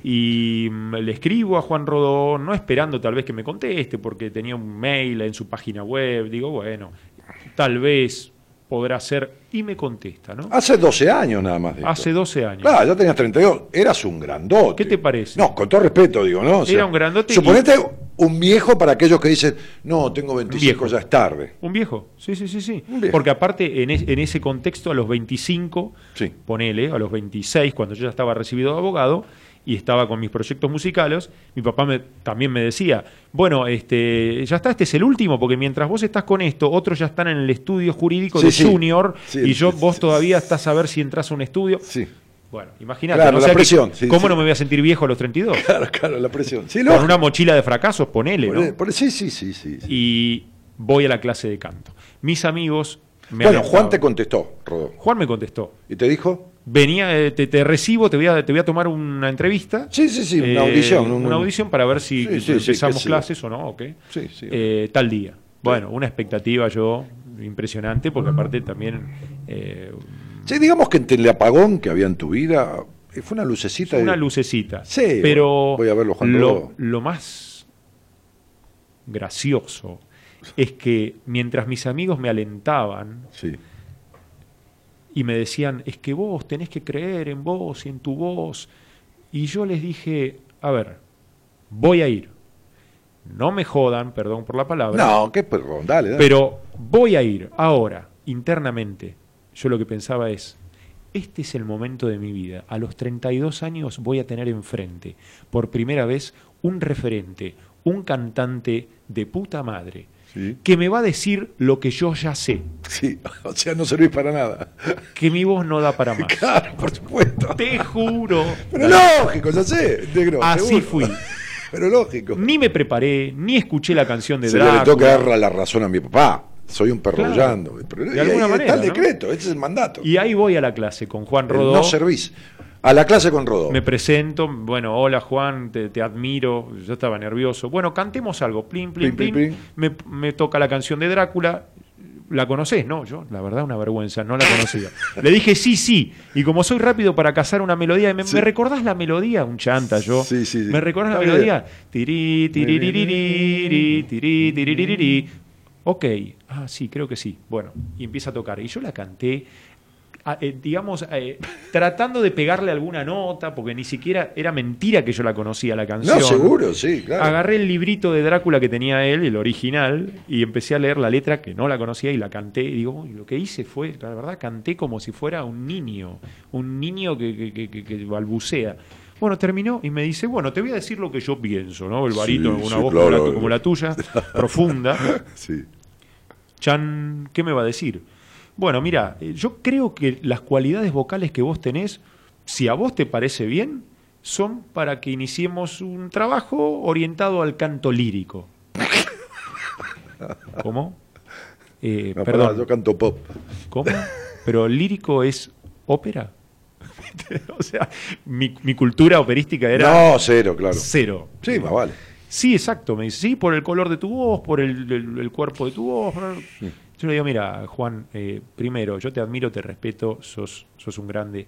Que vos me digas esto, primero, para mí es un delirio, pero es un delirio tan lindo que la verdad, vamos para adelante. ¿Dijiste? Sí, sí, sí, Sí. vamos para adelante. Mirá, ¿ves? Y me fui con el pecho si- inflado. Yo decía recién en la apertura, ¿y qué tenés que perder? Ahora supongo volvés a estar como estabas. ¿Viste? Claro, mira Me eso. fui con el pecho inflado. Olvídate, no me daba el bolsillo para pagar más que dos clases al mes. Me acuerdo porque era, era, Sí, era, bien, era- eh, oneroso. Sí, claro. Eh, Juan Rodó. Y le digo, a ver acá dónde está. Mirá la desconfianza. No, ¿dónde está la trampa para cagarme? ¿Dónde está la trampa? Claro, Eso, que me, va a cagar. Me dice esto para sacarme una guita. Exactamente. Claro, lógico. Entonces digo, a ver qué me va a decir. Ahora me halaga y cuando yo le diga que no puedo pagar más de dos clases, me va a decir, no, con tu talento tenés que venir tres veces por semana. Claro. Mirá mi desconfianza, ¿no? Claro. Este me está- este me quieren, me quiere vender algo, me quiere enroscar. ¿Y sabés lo que me dijo? Me mató. Me dice, mira, eh, no te preocupes, porque si vos te conectás verdaderamente con esto, eh, no pasa por la cantidad de clases, sino por cómo te involucres. Yo tengo alumnos que vienen del interior una vez al mes y son esponjas. Y tengo algunos otros que, Que vienen tres veces por semana, semana y no- no y casan. no conectan nunca y se van a la casa sin nada. Y es como si no hubiesen venido. Y empezamos de cero cada clase. Ah, cuando me dijo eso dije, Claro. listo. No es la cantidad, Este sino no, la me, calidad. este no me quiere robar. Sí, claro, claro, claro. claro. Este me lo dice de verdad. Sí, sí, sí, yo pasé Porque, por una situación así. viste, no, no está haciendo negocio conmigo. No. Bueno, listo. Con esa confianza y con esa ilusión, empecé. Y la verdad que fue un flash. En seis meses estaba haciendo ejercicios y canciones que él me decía que eran para, canta- para chicos de un año y medio, dos años de estudio. Y al año siguiente, para ir rápido al tema, me presenté a una audición con Pepito Cibrián en un año, en un año. En un año de nunca haber pensado en ser De un nunca, cantante lírico. nada, Ni, ni so- nada. ni soñando. me presenté a una audición para el- aquel programa que hubo en el 2007 en Canal 7 en la TV pública, que fue una especie de reality de, Pepito Cibrián, que se presentaron 8.000 participantes, y bueno, me seleccionaron entre los 120 que íbamos a, a, digamos, a, a trabajar para, Sí, a participar. para el proyecto ese. Finalmente eligieron a 60, que fueron los que después de tres o cuatro meses de entrenamiento televisado, eh, terminaron eh, para estrenar justamente una versión del Jorobado de París. Claro, el jorobado. En el Teatro Nacional Cervantes, Sí, ya haber quedado entre los 60 para mí era un gol de media cancha. olvídate. Y después, cuando llegó la 8000. hora de, digamos, de pelear por los protagónicos y los personajes secundarios, yo califiqué, por suerte, para el, el villano, que era el Sí. personaje que había hecho Juan Rodó un año atrás ¿Mm? y que yo había visto en el teatro. ¿Mm? Competí contra cuatro compañeros, que la verdad que había dos o tres que eran mucho más experimentados que yo, con mucho más, años. trayectoria. Muchísima más trayectoria. Bueno, Pepito vio algo, él me lo dijo, él tiene ese ojo. Sí. La verdad que yo no era el candidato de nadie ahí, ni siquiera el más popular, porque todos tenían promedio 21 o 22 años. Claro. Yo era uno de los viejos, Claro. viste, que me tenían ahí en el rincón, Claro. que no sabía bailar, por supuesto. Ya tenías 33, Ya 34. tenía 33, y, y me eligen para el personaje del, del, del- Sí, del- el- del antagonista al Sí, el, protagonista. contra, el contrapersonaje, digamos. Exactamente. El personaje que un año atrás Había hecho Juan Rodó. había hecho Juan Rodó. Entonces, eh, ese fue mi puntapié inicial y a continuación de esas funciones pasa algo también, podemos llamarlo milagroso, si se quiere, que es Juan Rodó estaba haciendo esa temporada siguiente Drácula. Y por un problema interno eh, se pelea con, con, Con- con Cibrián y con Mahler Sí. se pelea, digamos, mm, algo de ese año, y se aleja del elenco que estaba en gira nacional. Sí, sí. Y venía el verano, la gira de la costa Sí. y todo lo que pasaba el año siguiente. sí. Bueno, cuando terminan esas funciones de premio que tuvimos los participantes del programa, que éramos amateur todavía, por supuesto, porque él tenía su elenco profesional, claro, por supuesto. que para mí nosotros éramos jardín de infantes y los otros eran secundaria, sí, colegio secundario. Bueno, claro, hubo un cisma ahí, quedó la, la cabeza de la compañía afuera, Juan Rodó, y de esos 60 que quedamos seleccionados para, para el Jorobado de París, en esa muestra, entre comillas, que hicimos en el Cervantes, la especulación de todos era, bueno, ¿quiénes vamos a sobrevivir para trabajar con Pepito? Los 60 no. Él, no, no, no, no había lugar, porque ya estaba la compañía armada. Exacto, él decidió armar un elenco para eh, estrenar una versión del Fantasma de Canterville Sí. ese, ese verano y seleccionó 25. Bueno, tuve la suerte de quedar entre los 25, Sí. yo no lo podía creer, otro sueño cumplido, pero ya para pasar al profesionalismo. O sea, bueno, a ver qué, haga, qué manoteo acá. Claro. Un personajito Sí, ya era mucho. alguna cosa, un bolo. Porque ya es cobrar un sueldo, ya subirse a un escenario de calle Corrientes. Claro, con Pepe Cibrián. Con Pepe Cibrián, ya acá no se jode. Bueno, yo estaba ahí tratando de ver si podía competir por un personaje secundario en el Fantasma de Canterville. Y Pepe nos reúne a todos, al elenco profesional de él y a los chicos que quedamos para empezar a trabajar con él. Bueno, eh, chicos, nos reúne ¿no? en una sala de ensayo, todos sentados en el piso. Antes de empezar a hablar con ustedes, eh, bueno, Pepe Cibrián tiene tu altura, Sí, sí. o mi altu- nuestra altura. Sí, sí, sí. Eh, es imponente el tipo Sí, sí, sí, y, y- y aparte lo ejerce, ¿no? Sí, una personalidad, sí, sí. Lo ejerce desde un lugar también, este, digamos, como un juego.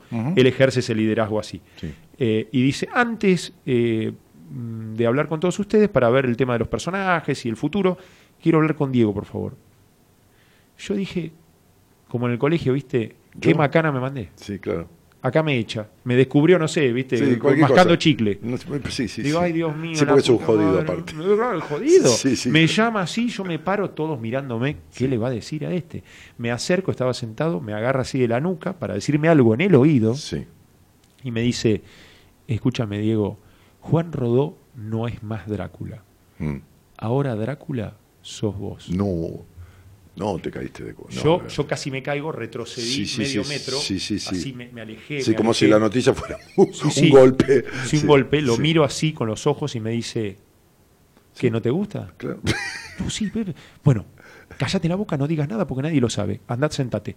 Nadie sabía qué me dijo, pero Lógico. todos estaban chiqui, chiqui, chiqui, chiqui, Claro, chiqui. sí, todo el comentario. ¿Qué pasó acá? Bueno, Sí. finalmente eh, terminé ensayando unas semanas y terminé estrenando en el verano, hice toda la gira y todo el año siguiente con un elenco de, para mí, ídolos, que eran todos los demás, por supuesto. todos los demás chicos que, y chicas que estaban en ese elenco, Mm. y yo debutante, obviamente la mirada de muchos de ellos, no la juzgo, es, ¿y este quién es? Sí, de la C a la Superliga. fuiste. ¿Quién es este? Todos decían, no, este, este, este le pagó a Pepito. Sí, cualquier cosa. Ah, este es o otras cuestiones. No, esos también. Sí, también. Pero decían, che, este es abogado, ah, y seguro Pepe le está intercambiando Sí, sí, los juicios por Cualquier Bueno, cosa. Cualquier cosa. De ahí en adelante, Sí. bueno, hubo una historia muy linda, fue. trabajé, trabajé en muchas obras, Mm. compartí escenario con Rodó, con Juan Rodó al año siguiente, hici- hicimos Otelo y los dos, los personajes protagónicos.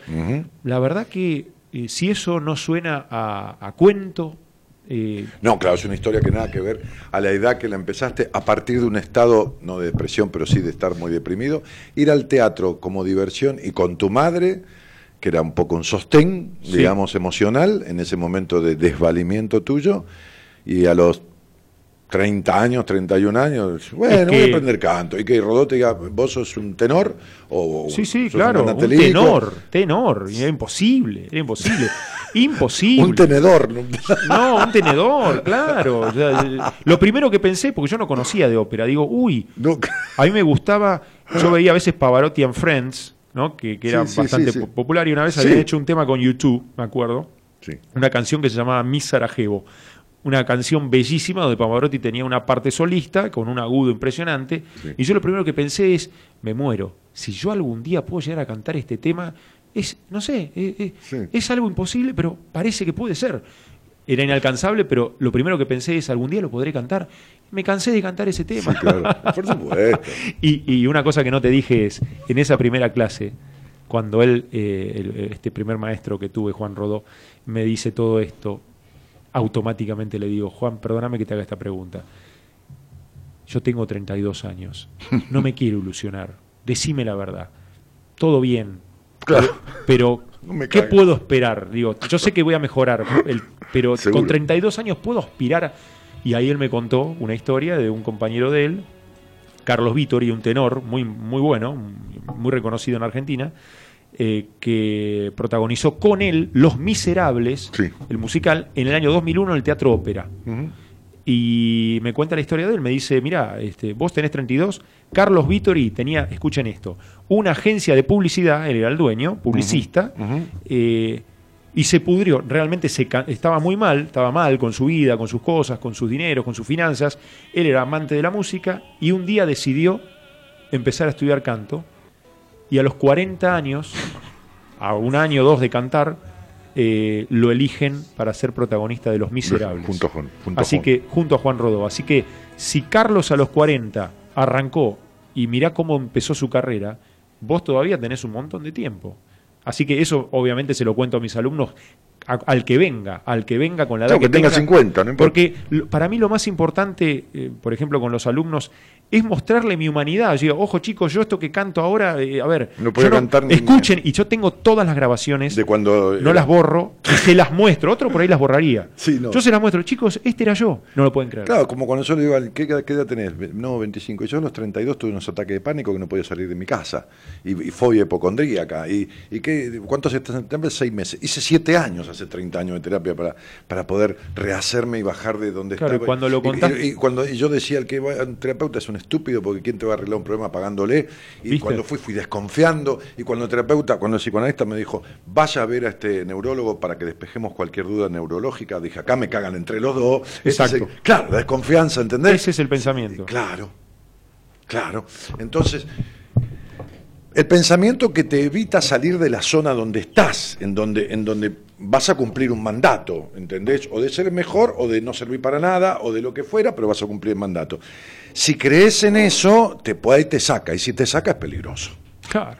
Porque estás desobedeciendo, estás dejando de aullar, en tu caso, o estás dejando de ser el mejor del mundo, como en mi caso, ¿entendés? La sobreestimación. La sobreestimación también. En tu caso, ciertas cosas de subestimación Sí. de un lado o sobreestimación del otro. Sí. Y bueno, entonces son estos objetos internos, entre comillas, enloquecedores, que invaden la, la esencia de uno, porque es tan lábil la esencia de un niño que cualquier cosa de la afuera le- se sobrepone, lo, lo impacta, lo, lo invade y todo lo demás. Es eso, que después uno, inevitablemente, con los mecanismos que fuera de su inconsciente, trata de cumplir Hmm. esas creencias, esas implicaciones, esos mandatos. Ahora tenés que, de- digo, tenés que dar el paso. Y dar Sí, el paso claro. es dar un paso. Sí, uno. Uno. Como empiezan las caminatas, uno. Un paso. Un paso es, tomo una clase de canto. Sí, Ese es un paso. Nada más. Y después vendrá algo más. Claro. Pero si vos en el primer paso estás pensando, y me van a contratar, y no, no podés pensar en que te contraten No, dentro de- no, no, no, no. Ningún chico va al colegio pensando en, en primero inferior o jardín infante pensando en ser médico. Va, se divierte o lo obligan o llora este, y, y va ese día y vive ese día y después verá mañana. Digo, poder Entonces, recuperar eso, ¿no? Ese niño, ¿no? Claro, y es lo que va y juega. Es lo fundamental. Que va y Yo juega. le decía, hoy, ayer una paciente este, de, de La Plata me decía, me voy a anotar en teatro, Dani, ¿por qué? Porque, porque un día le dije, o vas a, a- una clase de baile, o olvídate de mí. Ah, Sí. Entonces, viste, a veces uno tiene una cosa amplia y a veces ejerce el conductismo, que es- es una corriente psicoterapéutica con un paciente, para moverle la voluntad que no está poniendo per se, ¿no? En- por sí mismo. Entonces, este, bueno, resulta que fue a baile y el profesor le dijo, che, ba- ¿bailás bien? ¿Qué sé yo? ¿Cómo que bailo bien? Sí, sí, sí, la verdad que sí, le dijo, ¿no? Porque- no, pero yo vengo porque me mandó mi terapeuta. Bueno, está bien, no sé, te mandó tu terapeuta, eh, lo querrá hacer por algo lúdico. Sí, exactamente. Pero, pero aparte bailas bien, ¿qué querés que te diga? Entonces ahora se iba a teatro también, ¿entendés? Pero no se permitía nada de todo eso. No importa si es para ser actriz, no, no sabemos. No Vos no fuiste a lo de Juan Rodó para No. ser cantante lírico. Fuiste para salir de un pozo de tristeza, digamos. Por supuesto. Para decirlo de alguna manera, digo. Y si después querés, digo, de- del otro lado de la historia, ¿no? Con todo lo que pasó en el medio, una de las cosas también milagrosas que tiene que ver con este dar el paso sin saber sí, por sí. dónde va a llegar la Claro. oportunidad. Claro. Porque cuando lo, cuando lo pensás, se, se anula el efecto. Eh, digamos, Ah, no, eh, sí, cuando vos querés hacer No voy a hacer esto para que pase lo otro. Nunca, No, no, no, nunca, nada me pasó así. Y, y yo creyendo ser un desafortunado, Sí, sí. realmente por 32 años, pasé a vivir un pequeño milagro, ¿no? Ahora, luego, luego, luego. Digamos, un pequeño milagro en términos, ¿no? Obviamente que no son así porque hay una causalidad. No, no. Pero, eh, hay una pero suena a milagro viéndolo desde afuera sí, y antes. Sí, sí, sí. Ahora, lo que, lo que pasó hace poquito y que para mí fue también eh, algo inalcanzable, tal vez si lo pensaba, y si vos me decías hace unos años, Diego, eh, ¿y te gustaría que te escuche Plácido Domingo? Sí, claro. Y yo te respondería, sí, Dani, pero es imposible. Claro. O sea, no, no, no, no, a ver. Bueno, pero jodiendo, va, ¿te gustaría? ¿Te gustaría, che? Sí, jodiendo. Porque a mí a veces Sí. me lo decían, che, ¿y Sí. ¿por qué no te. y Plácido Domingo y Pavarotti? Bueno, a ver, sí, ya sé, son muy conocidos, todo el mundo los conoce, pero es inalcanzable una figura así. Eh, decime otro, mencioname otro. Pero justo me hablaste de un Plácido Domingo, que es una, digamos, una eminencia viva, es un prócer viviente, tiene un séquito milenario alrededor, tiene un concurso internacional para jóvenes hasta Sí, por 35 supuesto. años, y si vos querés llegar a él, tenés que hacer, eh, digamos, una solicitud en la página de su concurso internacional entre miles de participantes y por ahí tenés la suerte que te elijan entre los 20 que van cada año. O sea, eh, gracias, pero no es la mejor idea. No. Digamos, eso te hubiera respondido yo. Por supuesto. Sin embargo, hace un año y medio tuve la, la- la gloria de estar audicionando en el Teatro Real de Madrid en la sala donde ensaya la orquesta filarmónica, con Plácido Domingo Sentado. y James Conlon, el director de, de- de Los Ángeles, eh, sentado frente a mí. O sea, yo todavía no sé si eso fue verdad o lo soñé. Porque cuando lo recuerdo no lo, no lo puedo creer. Y si yo te cuento cómo llegué a eso, es un sinfín de conexiones que parecen obra de la casualidad, que de verdad es para escribir un libro que habla, o un capítulo de, de 70 páginas que hable solamente cómo llegué a Plácido Domingo. O sea, ahora, ahora vamos a un hacer una cosa. Vamos a hacer un break aquí. Y Juan, Juan, ¿tenés ese video? ¿Lo podemos poner? Ponelo que el sábado estuvo cantando en la iglesia donde yo me casé con una pista ahí con sonido de, de iglesia, sin los grandes este, eh, baffles de sonido, y ahí casi a capela el tipo, ¿no? Fíjate, a ver si lo puedes conectar. Por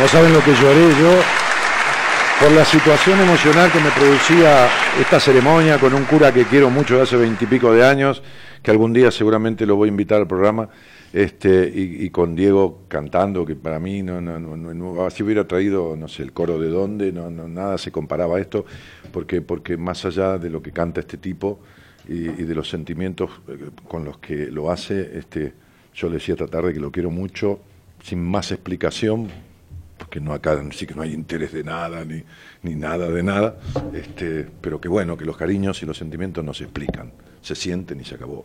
Totalmente. el quilombo. Y Y, creo, me- y y yo creo te que nos emocionamos Sí, un sí. poco los dos, ¿no? Yo te, te- casi que te retaba, digo, pero escuchame una cosa, no me podés mirar así. Cuando, cuando entraste a la iglesia estabas muy conmovido, Sí, sí. eh, moqueando, por Sí, decirlo. sí, sí, está muy bien. Eh, y claro, o sea, a ver, yo no podía mirar para el techo. O sea, Tenías que te mirarme a estaba, mí. mirando, te estaba mirando porque aparte era inevitable y, y- y aparte era una conexión. Sí. Y la verdad que me temblaron las piernas y me costó. Te, te- te soy sincero, te juro, te lo juro. Sí, me viejo. puse más nervioso con vos adelante que cuando audicioné con Plácido Domingo. Te lo juro. ¿Pero por qué? Y porque eh, estaba involucrado algo emocional. Algo que es una conexión, que es eh, lo que estaban viviendo ustedes, eh, la emoción que había en, las, en- en- Atención, en la iglesia. estás por vivirlo vos, además, Sí. porque te estás por casar.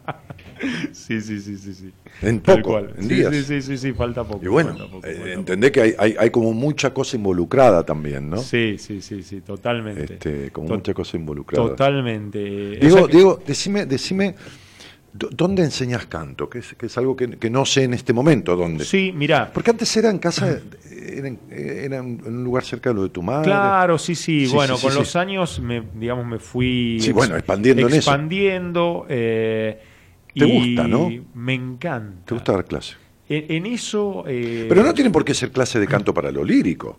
No, no, no. Porque no. Héctor, por ejemplo, canta canciones. No, no, no, eh, no, no, Que no. se puede cantar, no sé, cualquier Lo cosa. que, lo que pasa eh, con, el, con, el, con el estudio del canto es que hay mucha mentira, hay mucho, eh, digamos, eh, falso maestro que se arroga las condiciones de maestro porque como es una disciplina que no tiene ninguna certificación prácticamente. Sí, claro, claro, claro. académica, Sí, sí, sí. cualquiera puede poner doy clases de canto Sí. Eh, con el solo aval de haberse subido a algún escenario alguna vez y que alguna persona lo haya aplaudido y que diga qué lindo que canta. Eh, es muy subjetivo. Ahora, De eh, eso a enseñar hay una distancia muy grande. ver, eh, el problema es que la, esto es interesante como tema en sí mismo. El canto se fue degenerando de alguna manera en su, en su salud, en, en- en su condición natural, ¿no? de lo que debería ser una garganta que canta sanamente. Eh, se fue degenerando por la aparición de la tecnología y la tecnología es la electricidad. Sí. Esto que tenemos frente a nosotros, micrófonos, Sí. tienen la capacidad de amplificar cualquier sonido. Entonces, una persona que canta con un hilo de voz, si yo te canto "Ah", puedo cantar en el Madison Square Garden o en la cancha con- de River, Con los equipos. por supuesto, y mi voz va a estar por encima de una orquesta sinfónica que esté en ese mismo escenario. Claro, por supuesto. Porque el sonidista con sus deditos Levanta lo tuyo y la orquesta la pone a media. Exactamente. Entonces, eso trajo una degeneración en la, en- en- en la enseñanza del canto, porque cuando vos cantás con eh, una emisión tan reducida, eh, estás desconociendo todos los mecanismos que activan la voz impostada, la voz que se amplifica naturalmente y que adquiere un brillo y una potencia que cuando uno la descubre, eh, descubre un superhéroe dentro de uno. Y la realidad es que esa cualidad, a menos que tengas una enfermedad, una patología en tu garganta, Sí, claro, claro. la tenemos Todos. todos. Sí, sí. La única diferencia que hay es el tiempo que te va a llevar a aprenderlo. Claro.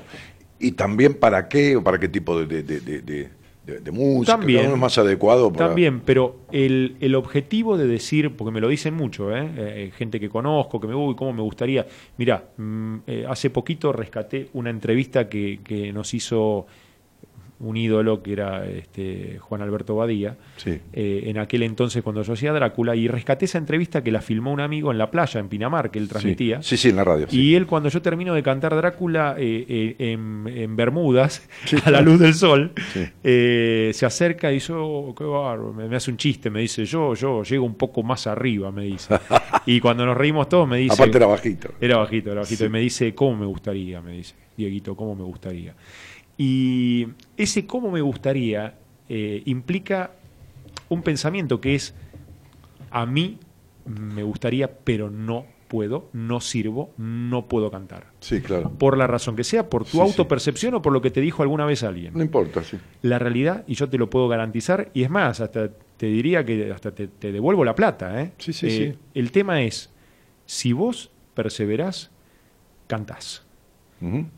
Obviamente que lo que yo transmito y enseño es desde ese lugar que yo nunca olvido, que es cuando yo no podía cantar nada. Mira, si una persona viene a ver, yo me acuerdo, mira, entre, entre, entre algunas cosas me hiciste acordar de una pequeña anécdota.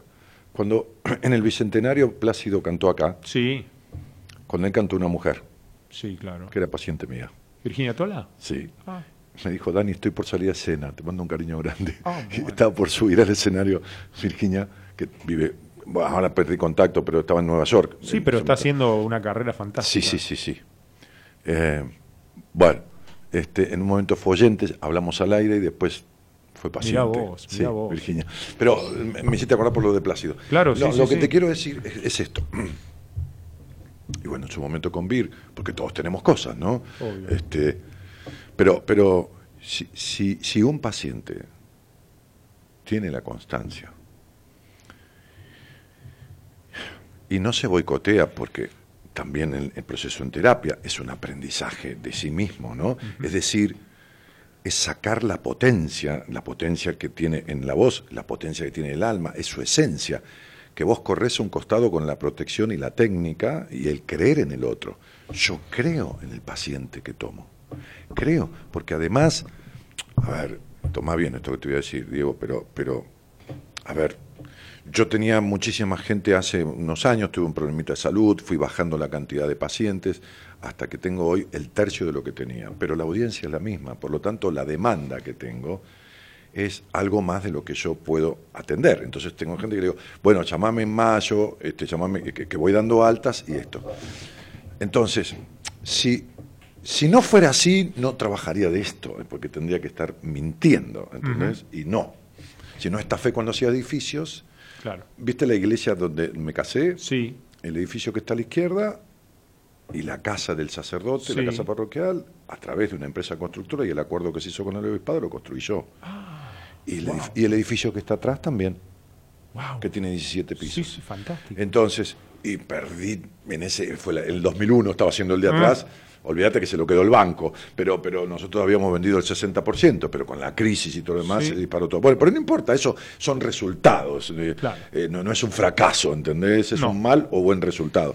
Eh, eh, entonces digo, a ver, no sé cómo te fue en lo de Plácido, pero eso ya era un resultado. Claro, por supuesto. El éxito es haber llegado ahí, el hacerlo, el intentarlo. Ese es el éxito. El otro son ir y jugar contra qué, contra Messi, perder, el éxito puede sentar, poder jugar contra él. Después por él le ganás otro partido, Claro, porque exacto. perdió partidos el Es- tipo. es totalmente. Entonces digo, con lo que yo hago, que tiene que ver con, a ver, acompañar al otro, como digo siempre, esta frase que me gusta, uno se conoce mejor que nadie, pero a veces necesita de otro que lo presente. Hmm. Entonces, ese que está escuchando tiene un cantante adentro. Necesita que alguien lo presente con el cantante que tiene adentro. O con ese yo, con ese yo no temeroso a la aprobación de los demás, o con ese yo con el que yo lo voy presentando, si tiene la constancia de, de bancarse el proceso en terapia, como si tiene la constancia, como vos Exacto. estás diciendo, si vos ponés lo que cantás. Sí, Pero no que canta, ta- ya sé que puede cantar arroz con leche ahora y desafina ocho veces en el primer verso. No, cantás sin desafinar. sí, sí, sí. No, descubrís una voz. Descubrí, bueno, descubrís una voz. Descubrís tu voz. Bueno, lo mismo, en lo que yo hago descubrís tu yo interior, tu voz interior, esa que está clamando a través de depresión o de miedos o de enfermedades o de malas relaciones o de malos tratos o de vacíos emocionales, eh, eh, eh, eh, esa es tu voz interior que clama de tu alma a través de, de- de- de llamarte la atención, te toca timbre con todos esos síntomas. Sí, sí, y te digo que con los años, eh, por supuesto que fui perfeccionando un montón de cosas y terminé eh, formándome con maestros en Europa Claro, eh, sí. y descubriendo que, bueno, hay una, una escuela de canto que es... Una escuela de enseñanza, una forma una- de enseñar, una técnica y una forma, por Una- supuesto. Claro, a- y en Europa no es en vano que sea la cuna de la ópera. Sí. Y cuando te hablo de la cuna de la ópera, te hablo de la cuna del, del canto, mm, digamos, el canto más excelso de la historia, De la historia. porque Sí, sí. eh, no se cultivó en otro lado que no fuera en el viejo mundo, en el siglo XVII, XVIII, cuando no existían micrófonos. ¿Y qué pasaba? Sí. La gente eh, Como iba al no teatro. existían micrófonos en el teatro. En la época de Claro, por y supuesto. sí. Y además, convengamos que en esa época no había otro, otro atractivo. O sea, el teatro era el cine. Sí, claro, Era- claro. No había Era el cine. Sí, Entonces no la gente cine. iba a ver la ópera como quien no iba a ver una película de Hollywood. Sí, sí. Y la realidad es que en esos teatros los cantantes tenían que proyectar la voz y cantar dos o tres horas sin quedarse difónicos y con eso ahí viene la técnica. La capacidad de cantar con volumen, con brillo, con color Y con proyección. y con proyección, Claro. tres horas. Cuando alguna vez yo hice teatro que nos- con la dirección general de Lito Cruz, salíamos a escenario y antes de que entrara la gente y tirábamos la voz hacia el fondo, ¿viste? Ah, sí. La mandás para allá, proyectás la voz hacia allá, porque vos estás hablando con gente a un metro. Entonces, después vas a hablar con gente a 20 metros. Bueno, ese Y, es- Entonces, eh, eh, eh, tirábamos vos, andá a tirar vos, decía el director, ¿entendés? Excelente. Bueno, ese es el problema de los actores de hoy, Claro. que hacen televisión y hablan todos así. Y sí, porque el micrófono hablan le- todos así. Marbón dice, qué divina frase, si vos perseverás, cantás, dice ella Sí, en, sí. en- en el posteo, ¿no? Qué hermosa y qué potencia tiene esa voz, dice. Me dieron ganas de cantar, dice, de cantar, hermano. qué hermoso ese momento en la iglesia, sí, de puta madre. Reconocidos en el mundo, eso es lo que nos hace golpearnos el pecho. Lo que se hace con el corazón llega al corazón, por eso la emoción. Dice, ¿cuánto talento hay en este país? Ah, sí, olvídate. Pero cuánto miedo también al talento hay. Porque ¿qué es el talento? Yo lo defino como la capacidad de transitar un don. Bárbaro. El don es la posibilidad de cantar, de enseñar, de transmitir, de... o sea, no, no importa. De lo que fuera, de pintar un cuadro o de tejer al crochet. El talento es la capacidad de transitar ese don, de ir por descubrirlo, por profundizarlo, por mejorarlo. Para mí, digo, ¿viste? No sé, no importa. Eh, no estoy usando la etimología de la palabra. Estoy combinando dos cosas que son un natural don que vos decís, si vos querés, cantás. Ese es el don, la posibilidad de cantar. El talento es lo que tenés que poner de manifiesto para lograrlo. Claro, y hay veces que vos tenés que escuchar, digamos, eh, eh, la voz que hay dentro tuyo que te conduce a lo que es tu Te pasión, escucho. Sí, totalmente. algo que vos ames. Yo amaba la música. que a veces, a veces necesitas dar un paso para descubrirla, ¿eh? Y sí, ¿Se entiende lo que estoy diciendo? Claro. Porque a veces el miedo hace que vos digas, no, eso no es para mí. Por No, supuesto. No, sé si lo tuyo, poner lo que hiciste vos. Que está bien, también decías eso. O que agarres para el lado del pop porque ese te va a llevar al mal resultado. No digamos fracaso porque, ya, eh, porque intentarlo es un éxito. Pero a veces uno arranca por una cosa. Si hay algo que yo dije toda mi vida, que he hecho muchas cosas y de todo, desde manejar un camión hasta ser conserje de un hotel de alojamiento, hasta, tener dos cargos políticos eh, en la administración pública a los 21 años y ejercerlos hasta el golpe de Estado y que me evalúen y me, y me hagan auditorías contables y no me encuentren nada raro, hasta tener cuatro inmobiliarias, hasta construir edificios, hasta tener un restaurante, hasta ser dueño de un bingo, hasta ser candidato a intendente, a vicegobernador de la provincia de Buenos Aires, este, entre otras cosas, por un partido vecinalista en su momento, eh, cuando se hablaba de dividir la matanza, y pasé ropa. Hice algunas escenas en cine, con Graciela Borges, inclusive a solas. Justamente hacíamos en El infierno tan temido una escena donde ella hacía de Lady Macbeth y yo de Macbeth. wow. Fíjate, hay que ver, ¿entendés? Bueno, ok. Este, este, entonces, de todo esto que te digo, las únicas dos cosas que dije en mi vida que no iba a hacer, porque no me iban ni un poco, era radio e ir a un terapeuta. Y esto lo vengo repitiendo desde siempre, no es algo que diga ahora. Sí. Entonces decía, radio, ¿qué es radio? Dentro de una caja, yo que hago teatro, que, eh, ¿viste? El, el- el- Claro. el histrio- histrionismo, ¿viste? El escenario, metido sí. en una caja. Era un terapeuta, un boludo que le pago para que me arregle un problema. Sí, y terminé siendo doctor en psicología, porque además hice el doctorado de viejo, hace cuatro años lo terminé en Estados Unidos. Impresionante. Sí, no, no. A ver. Qué bárbaro. Pero, sí, sí, sí, no, te quiero decir, impresionante porque es lo contrario de lo que dije siempre. Claro. Tuve que Es que meterme eso en es el- lo Y bueno, tuve que meter, me- meter en el traste cuando fue lo que fue, ¿me entendés? Empecé a hacer radio cerca de Puerto Apache. Un programa que, como vos decías, yo nunca pensé, no pensé hacer radio de ahí para estar siete años con, con Marcelo Tinelli, digo, porque la radio de él en Idea del Sur, o en la gran radio del mundo, que era la cuna de donde estaban, y en ese momento estaba Soldán, esto y lo otro, y yo me senté ahí, o, o, o, o, qué sé, en Radio América, o en Radio Splendid, no importa, y, y en esta radio. Y un día me dijeron, che, venía a hacer televisión y conduje Canal 7 y nunca había hecho cámaras en mi vida, ¿me entendés? Y conduje un diario en vivo todos los días durante seis meses. Pero nunca lo busqué, ¿se entiende eso? Sí, claro. Es lo que vos decís. Si vos vas a empezar para llegar a, que, que Pepe te elija, estás jodido. No, no, no, no, no llegas nunca. No, no, no, porque no, ¿me entendés? O sea, es porque, porque quiero, porque, porque me gusta y voy, o voy a ver si me gusta, aunque sea. A ver si me gusta cantar. A ver, voy a lo de Diego, como está con Dani, que se parece un tipo macanudo. Voy a ver si me gusta cantar. A ver, Sí, me voy a dar seis clases, qué sé yo, por decir algo. ¿Me pongo, ¿Viste?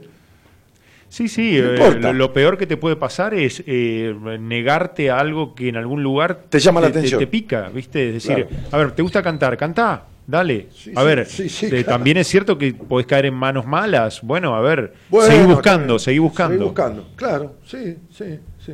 Entonces, como yo te decía, Sí. eh, el tema de, de sobreponerse a esa adversidad inicial, que es no me sale. Sí. A ver, como te dije, tomé una clase, tomé unas clases en México con un maestro y fue un absoluto fracaso. Tengo los cassettes grabados y da risa escuchar, o sea, era, oh, oh, oh, digo, ¿qué es esto? Estoy perro aullando. Un perro bueno. Entonces, seguí adelante. Lo comprobé, cosas que creí imposible y así es igual y me salieron geniales. Y es inexplicable la satisfacción que me da, dice Nanda. Qué vida rica de emociones y vivencias, cuántos cambios. Este, y sí, claro, y sí, sí, no hay peor tarea que la que no se hace. Me dieron ganas de cantar, dice que ah, sí, ya lo había leído. Este, gracias maestro por compartir este momento. Ese ángel que canta bendiciones. Wow. Te dicen a vos, sí. Este, eh, hermoso, emocionante, con mayúscula pone Cristina Tepedino y Manuel Aterrado, dice, qué lindo verte casado. Gracias. Este, tu primer programa como hombre casado. Dios santo, qué emocionante, grande Diego, dice Nati Lardi, que estuvo, porque hubo muchos oyentes en, el- en la ceremonia. Sí. Este, este, qué belleza de ceremonia, dice Eli. Eh, gracias Dani por dejarnos participar de tu felicidad, la humildad de los grandes, Rey, dice Miriam. Eh, Chaico dice, qué hermosa historia, Diego, me siento muy identificado, ejemplo de resiliencia, a veces cuesta superar los obstáculos, pero solo así se sienten más grandes las victorias.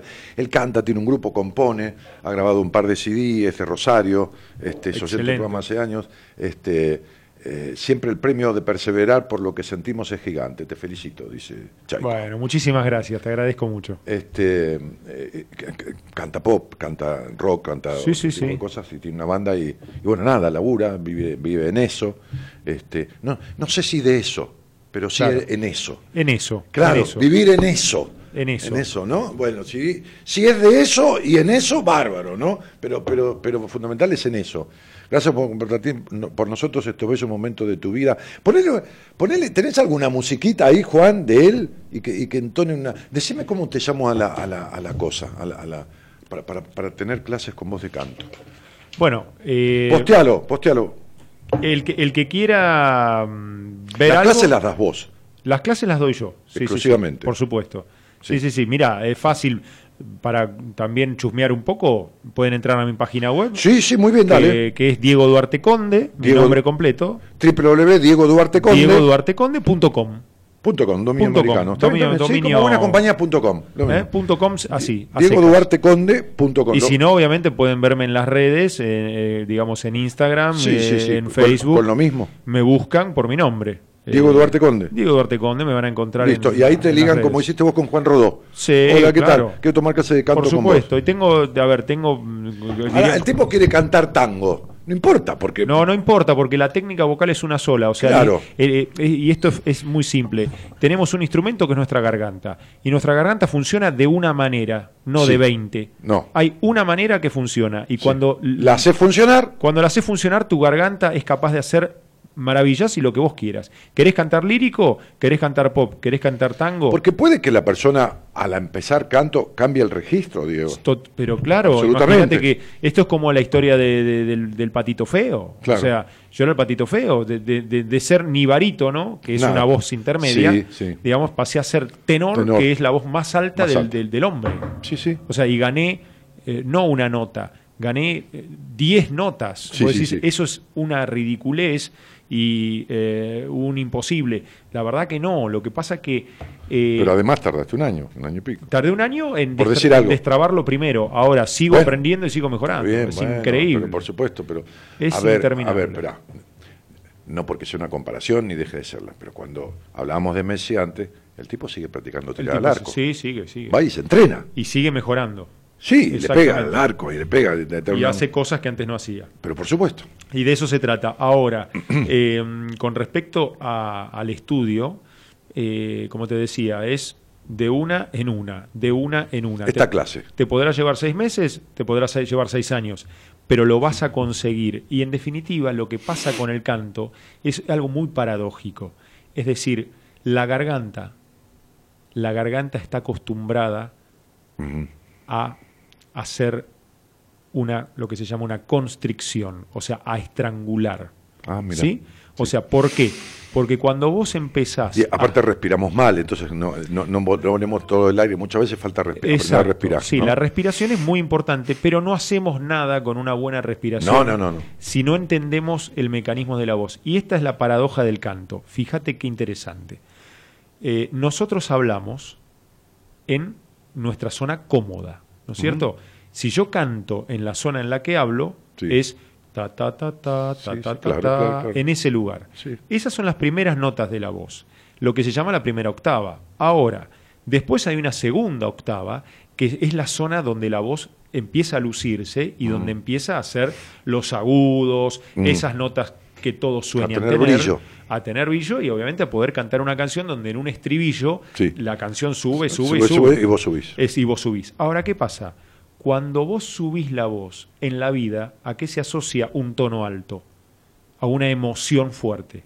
¿Sí? Nunca uno va a hablar fuerte, ni alto, ni agudo, si no es a través de una emoción Claro, fuerte. una emoción de- del enojo, Del o de- enojo o, de, la, alegría, de la euforia. Exacto. Entonces, cuando uno lleva la voz al terreno de la, de la emoción fuerte, hay una tensión enorme.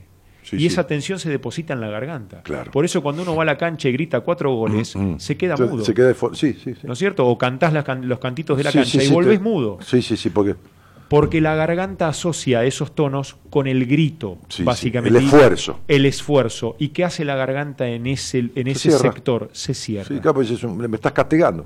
Y aprender a cantar no es otra cosa, en términos muy generales, que aprender a abrir la garganta. Sí, sí, está bien. Entonces, aprender a abrir la garganta es hacer todo lo contrario que el cuerpo hace. Normalmente cuando uno va porque quiere sacarse la cosa de, de que quiere cantar un poco y, y- y nunca sabe dónde va a llegar, como decíamos, no, no, no, no, el tema es empezar. ¿Uno cuánto tiempo tarda en, en- en mejorar un poquito su voz? ¿Tarda seis meses? ¿Tarda cinco meses?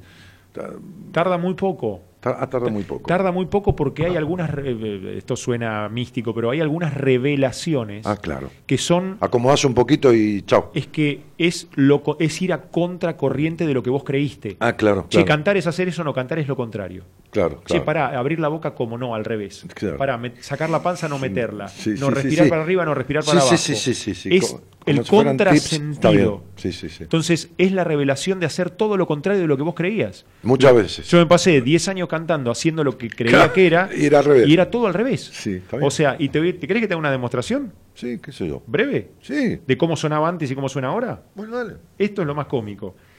Una voz que no entiende que hay que abrir la garganta era mi voz antes de estudiar. Poner el micrófono. Entonces, si yo quiero hacer un, por ejemplo, ir a a una nota que para mí era aguda antes, un re, Sí. yo te hago la melodía, te hago.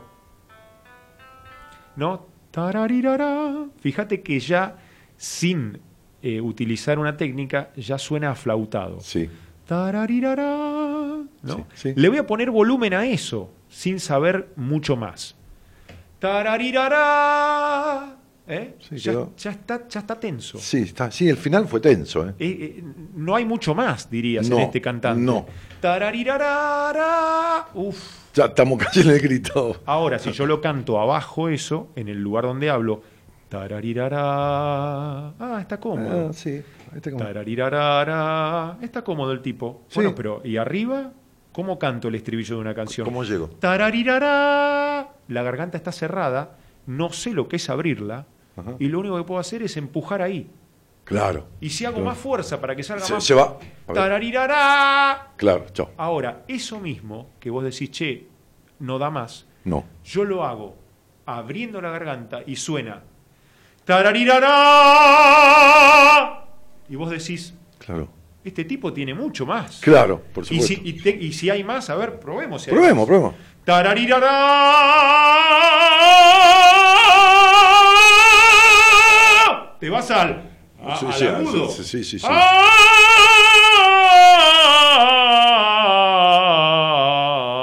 Ah. Entonces digo, con la garganta cerrada, Pero vos antes, hace 10 años, cantabas así como al principio. exactamente, Sí, sí, sí. hace 15 años, ponele, Sí, bueno, no o importa. 10, Sí, 15, digo, no importa, cuando 14. vos no sabes qué hacer con tu garganta, sí. la apretás. Claro, Y nadie, nadie supone que hay otra forma. Claro. Porque ¿por qué vas a hacer otra cosa? Si vos no sabés lo que es manejar tu garganta. Claro, no, por supuesto. lógico. ¿Cómo vas a saber qué hacer con tu garganta si está dentro pero, de tu pero- cuerpo? Pero por eso.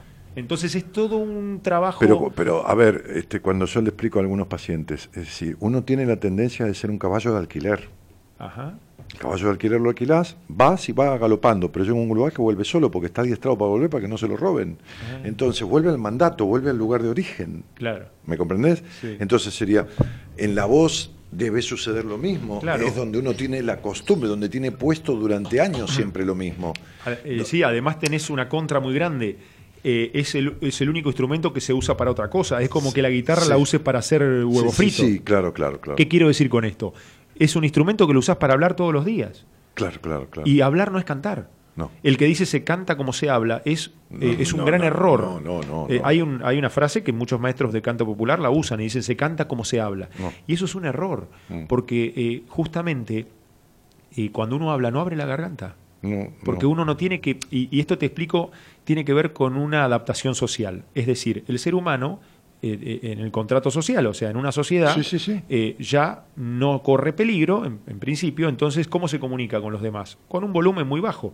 Si vos hablás un poco fuerte, es antisocial. Ujú. Mirá este que está a los gritos. Sí, en un restaurante que la gente ¿viste? Claro, hace- si vos hablas con volumen, te inhibe y automáticamente, si tenés una voz fuerte, como vos tenés una voz fuerte, la terminás inhibiendo en ciertas situaciones porque es antisocial. Entonces, por supuesto que el canto, con, como corresponde, es antisocial. Claro, por es supuesto. antisocial porque es un volumen Sí, sí, inaudito. sí, fuera, fuera de lo. Sí, sí, sí. Entonces ya partimos porque el uso de la voz que le damos en este ser humano domesticado en una sociedad Domesticado. no es la voz que usaba el ser humano en la prehistoria. No, para nada. Porque el tipo te- usaba una voz animal. Sí, sí. O sea, proyectaba su sonido para, para atacar, para defenderse, Sí, sí. Y, y es como el grito de Tarzán. Sí, además con sonidos gluturales. y o sea, con ¿no? sonidos culturales. Sí, Entonces. Tenemos un instrumento que naturalmente eh, tiene la potencia de un animal, Sí. porque el perrito más chiquito se escucha a un kilómetro. Sí, sí, sí. ¿Ok? Sí. Entonces, tenemos un instrumento que tiene la potencia eh, del reino animal, Sí. pero totalmente domesticado Sí, sí. y llevado a un terreno en donde. ah, Bueno, sí, las jodidas limitaciones de siempre. Por eso digo que eh, cantar también es recuperar al animal que tenés adentro. Claro. Sí, por supuesto. Sí, claro. Sí, sí. Seguro. Este. Che, Diego, además, en, en la, en la ceremonia vos hiciste una canción que no, no, no era de- del lirismo. No. Este, que es, este, tú estás siempre en mi mente, es la Sí, traducción. sí, el clásico de Elvis Presley. De Elvis Presley. Always on my mind. Sí, ¿Te gusta sí. esa? No, sí, me encantó. Este, yo no sabía lo que ibas a cantar porque lo eligió mi mujer. No está ahí, ahí no está. ¿Sí? Sí, señor. Sí. Si te gusta, Sí, cántalo en vivo un cachito, un cachito. Dale. Sí, sí, dale, dale. Dale. Un par de. a ver. Maybe I didn't treat you Maravilloso. quite as often as I should have. Maybe I didn't love you quite as good as I should have. Little things I should said and done. I have never took the time. You were always on my mind.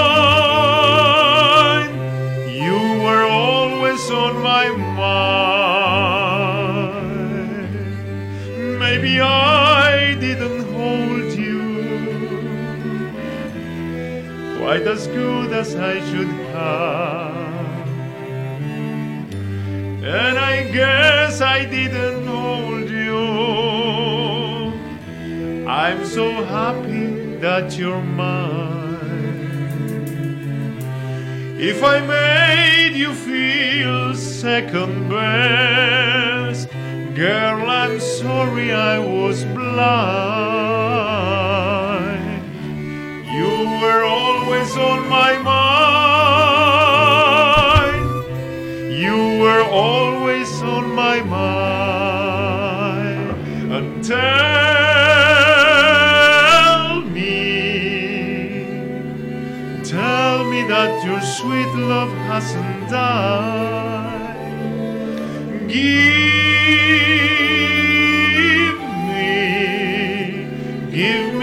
one more chance to keep you satisfied, satisfied. Maybe I didn't treat you quite as often as I should have. And I guess I didn't hold you. I'm so happy that you're mine. If I made you feel second best, girl, I'm sorry I was blind. You were always on my mind.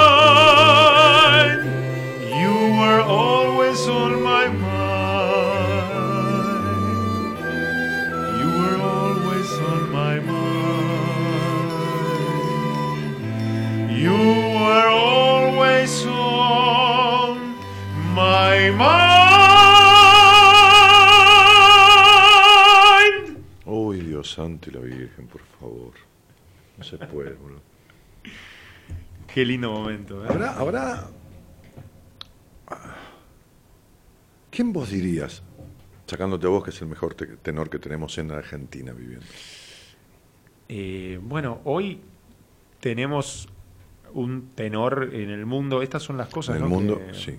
Un tenor argentino, ¿no? Sí, Que sí, es- sí, es- argentino en el mundo. Que todavía hoy es un número uno, porque, digamos, ya lleva desde el año 95, 96 eh, triunfando en Europa. O sea que estamos hablando de 20, una carrera de 20 años en el estrellato de la lírica, que es Marcelo Álvarez, el, co- el cordobés. Eh, un tipo que, bueno, Pero está radicado afuera.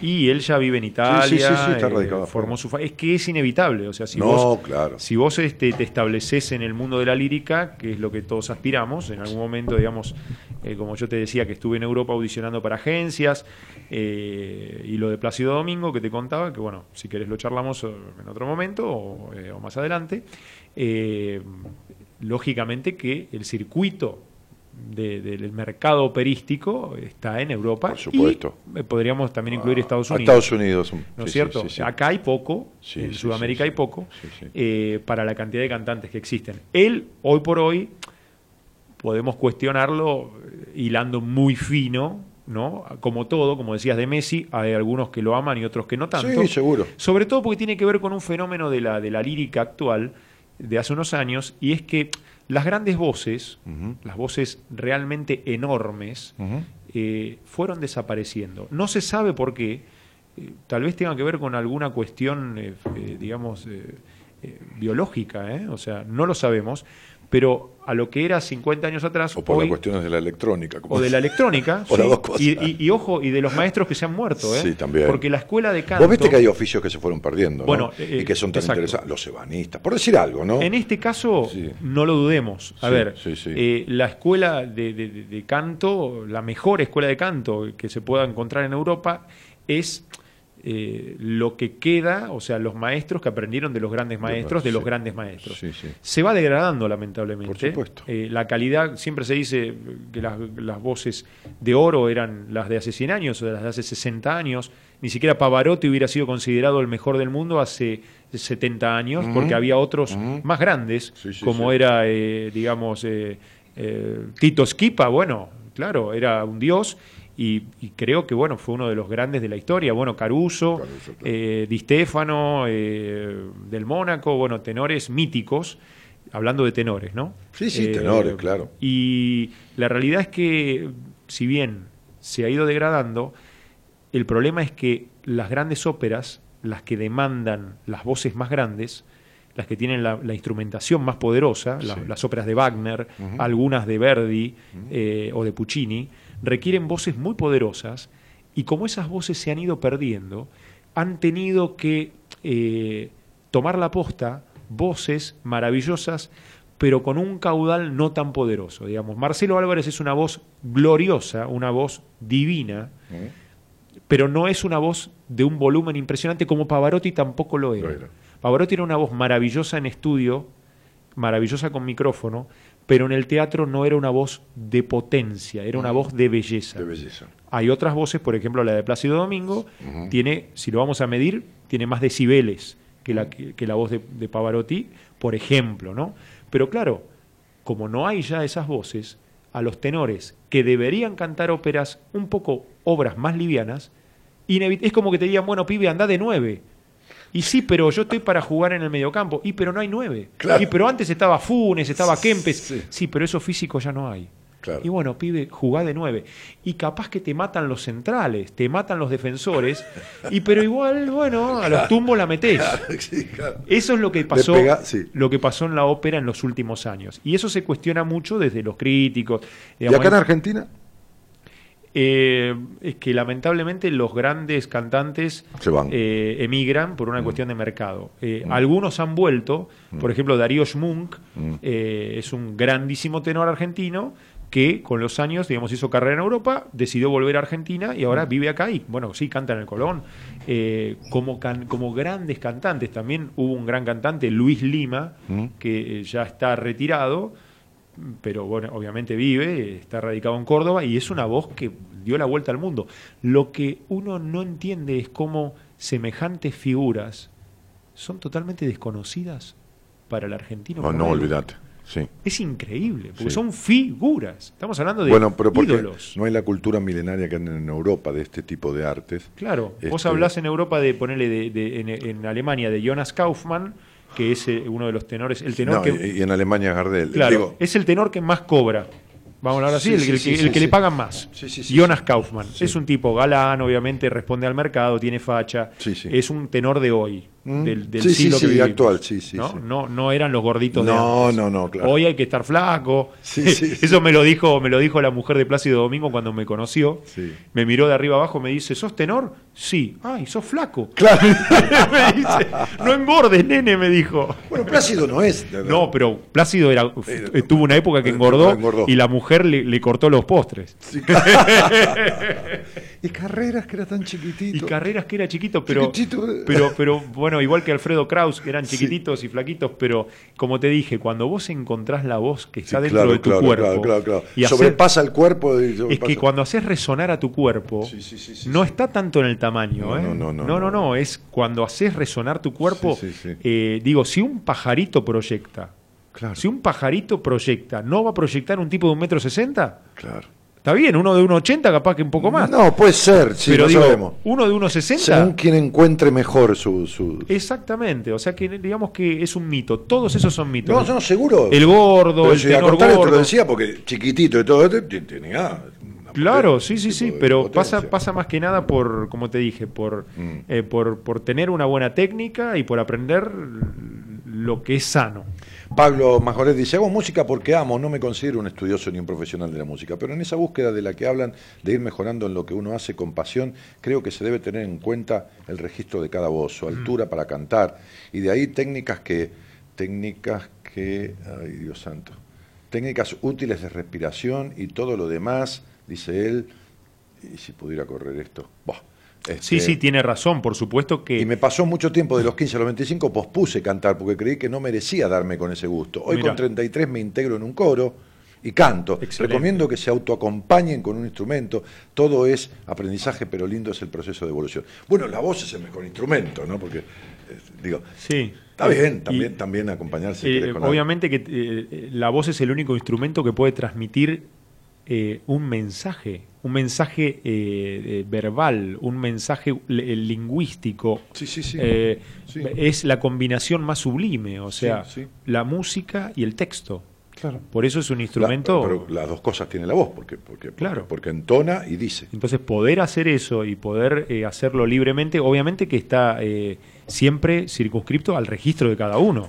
Ah, O sea, desde ya. No es que si tomás clases sos tenor. No, No, no, o sea, también- sos lo que sos. Tampoco sos un 10, por eso es un 2 o un 4. ¿qué Eh, es Por eso? supuesto, y Eh. hay lugar para todos. Felicitaciones, Diego, dice Analia Guadalupe Chicone Ponce. Gracias por compartir tu arte y vivencia. Gracias, Dani, por invitarlo al programa. ¿Pueden funcionar las cuerdas vocales cuando no se las ha usado en toda una vida? Eso es lo mejor que te puede pasar. Claro, porque no están des- eh, mal usadas. Claro, ¿sabes lo? Pero es que, ¿saben qué? Una cosa que es muy cierta y me pasó, eh, me, me pasó en, en- en Europa. Cuando eh, ven mi edad, después escuchan mi voz y algunos, algunos managers me dijeron, no te preocupes por la edad, porque, digo, vos te ves, eh, se te ve más joven en el escenario, pero tu voz suena joven. Claro. Y yo le digo, ¿saben por qué? Porque yo hasta los 30 años no canté. No cantaste. Entonces, un tipo a los 30 años que ya viene cantando por ahí eh, maltratadamente, a los Sí, 30 sí, puede sí. estar gastado. Sí, Y yo estaba nuevito. sí. Así que dale para adelante. Qué claridad para explicar, qué recachar la hermosa historia de vida. Eh, aplauso, dice Gravi. Este, interesantísimo, no hay que dejar pasar tiempo para hacer lo que uno ama. Eh, está buenísimo el programa, hay que abrir para que salga mejor. Aplica, aplica varias cosas. Claro, abrir para que salga mejor. Sí, sí, aplica varias cosas. Bravo, dice Olga Cera, aplausos por todos lados de varias personas. Amo ese tema, dice Nueve Patito, el de. El de. El de Elvis. el David Payne, ay, Dios, Sí, qué no belleza. Aplausos de Diana, Maricel Romero, temazo, dice Claudio Lol, Jerónimo, uno de los mejores temas de Elvis. Este, María de los Ángeles Locino, bueno, todos son este, dibujitos de aplausos. Cuánta generosidad, qué hermosa noche, mil gracias. Este, sí, sí, por supuesto que le damos las gracias a, a Diego. Emocionante, dice Mónica Viviana Fredotovic. Este, larga vida al rey. este, Betiana- qué hermosa voz, dice Betiana Fernández. Este, chapó, qué lujo, gracias mil. Genio, Oh, chicos, la verdad que- Este, se te ve tan bien, Dani, irradias toda la luz. Qué hermoso que canta el tema de Elvis. Nunca te vi así por emoción. ¿Sabes lo que fue el otro día en la iglesia? Hermoso, hermoso. Dicen que la felicidad es un momento. Este sin duda es uno de ellos. Gracias. Dice, Gracias. Este, más aplausos, genial. Muchas gracias, Analia Santillán, por todo. Este programa de lujo. Excelente, Diego, que vos cuánta emoción. Eh, qué animal, Diego. Dice, bueno, ju- justamente. Eso es lo mejor que te pueden decir. Claro, bellísimo con esa base musical de cuerdas, hermoso. Este es un regalo inmenso para nosotros, oyentes, millones de gracias. Jesús, habrá que parece que te habla Jesús. ¿Qué pensás de las voces? Ay, Dios santo, a ver. Está buenísimo que hagan preguntas, ¿eh? Sí. Aprovechen. Igual tienen la página de Diego, escríbanle y pregunten lo que quieran. ¿eh? Es un tipo así como lo ven y con la misma sencillez, ¿ok? O sea, ¿qué pensás de las voces de Freddie Mercury y Axel Rose? ¿Qué sé yo? Qué interesante, ¿no? Pero esa pregunta a la A gente ver, le interesa. a ¿eh? ver, dale. Me la han preguntado mucho. Y los alumnos también. Sí. Y algún amigo se me va a enojar. Sí, Eh, pero bueno, lo tengo que decir. dale.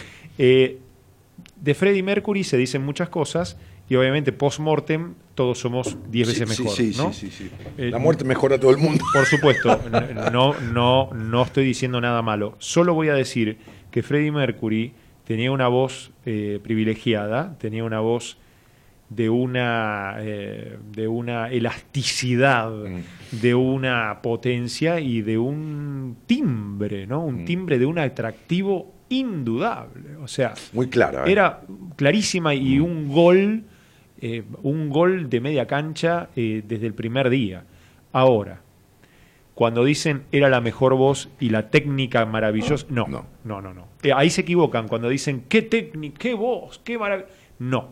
no porque él cantaba forzando la garganta, él eh, apretaba realmente, usaba una manera de cantar muy forzada, ¿no? Eh, Que siempre rayaba el grito. Y el grito y, y el, y el- el, digamos, el raspaje de la garganta, ¿no? ¡Ah!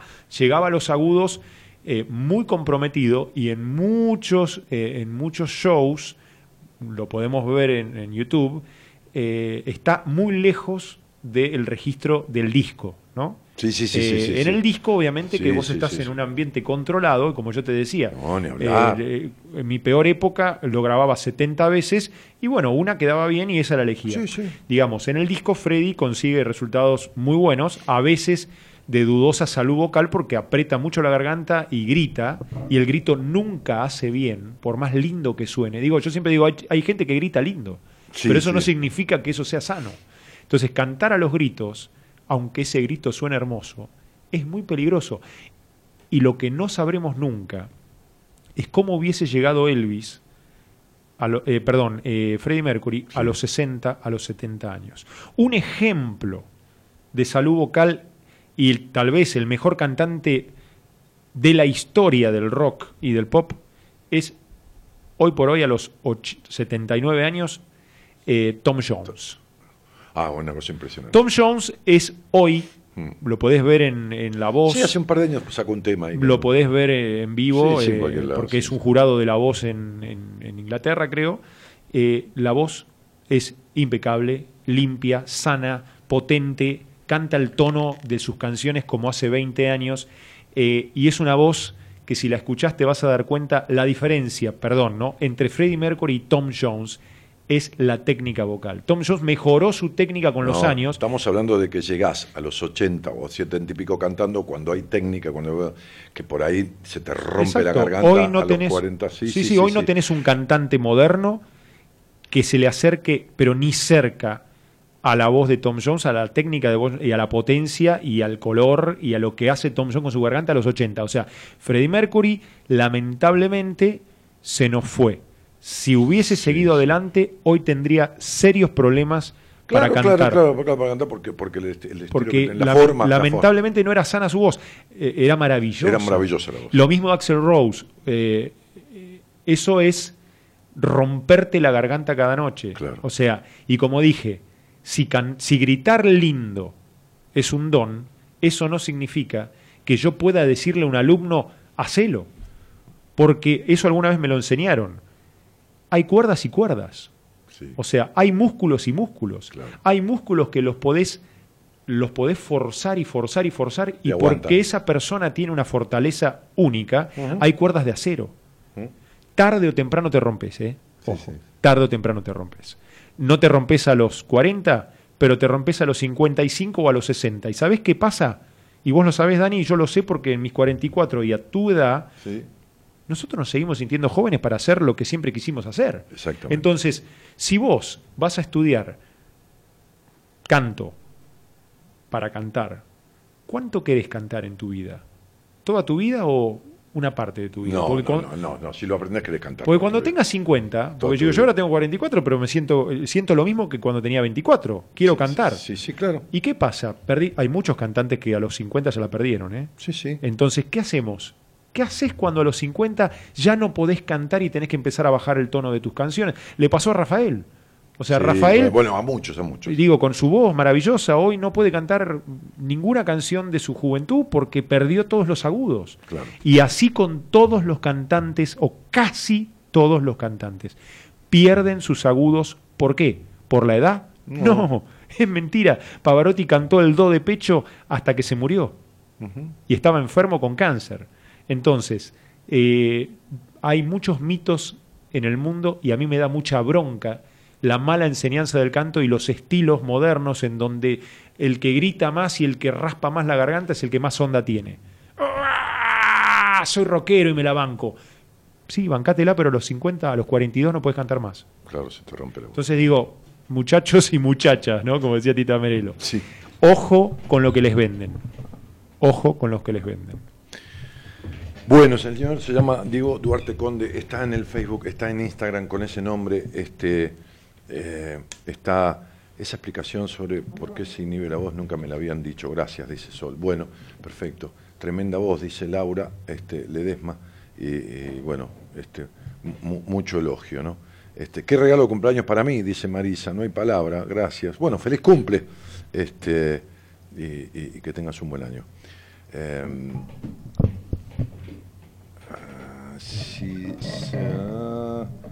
bueno, nada, hay mucho aplauso acá. Eh, ¿Cómo le va, Imperial? ¿Cómo anda? ¿Qué dice Martínez? ¿Cómo anda? Bien. Usted se apareció en la iglesia, sí. Ay, porque yo soy un intrépido. Estaba, estaba, estaba tan lindo con el traje, la corbata, todo. Sí. Tan prolijo. Y el chaleco. Sí, sí. Lo escuchó cantar acá el amigo. Y me, me he conmocionado junto con, con su voz y toda la gente que estaba ahí. Sí, Sí. Sí, Qué bárbaro. lindo. Me, Sí. voy a asomar ahí porque si no estoy. Están muy lindas las nuevas cámaras, pero todavía no le agarramos la mano. no, No, no, le agarramos la mano. Sí, Pero ya que- le vamos a encontrar. Hay que, sí, sí, le vamos a encontrar la vuelta. No, muy lindo lo de Marcelo, en serio. Muy ¿Marcelo? lindo. hermoso. Diego. Diego, Sí. maravilloso. Marcelo Álvarez, claro. Yo dije Marcelo Álvarez, el, el- No, no, no, no, el pero cordobés. porque soy estúpido. No, No, pero no, me no. encanta porque Marcelo Álvarez, por Dios. Eh, Eh, Diego, y a, y a ver, y Barry White, y. No, Barry White. Y mm, Louis Armstrong, y Joe Cocker. Bueno, No, eh, yo- son, eh, mira, Barry White, eh, mm, digamos que lo podemos mm, correr un poquito. Claro, vos me hablás, Joe Cocker, eh, son ejemplos de artistas icónicos que con su garganta hicieron desastres Sí. y se arruinaron su voz. Entonces, digamos, eh, vos podés escuchar en tu casa y disfrutar a ese artista porque te encanta, pero no podés seguir ese camino porque ese camino te destruye. Claro. O sea, y Joe Cocker, de joven, vos podés ver videos hoy YouTube, te enseña todo. Vos lo ves de joven, el tipo tenía una voz bárbara, cantaba súper agudo, eh, gritaba como loco. Hay videos de Joe Cocker con Tom Jones cantando a dúo, los dos más o menos contemporáneos. Claro, ¿qué pasa? Eh, Joe Cocker empezó eh, de una manera, no perfeccionó su voz, le empezó a encontrar el gustito a esa voz ronca, lo aplaudieron por eso, y es como me pasó. A ver, eh, cuando yo hice Drácula, eh, para mí fue maravilloso, glorioso, pero Drácula es un registro de bajo barítono, ultra bajo. Tuviste que cambiar de categoría como los boxeadores. Yo todavía no estaba definido en esa época, o sea, la voz todavía no estaba definida, pintaba para más aguda, pero bueno, me tocó ese trabajo y lo hice.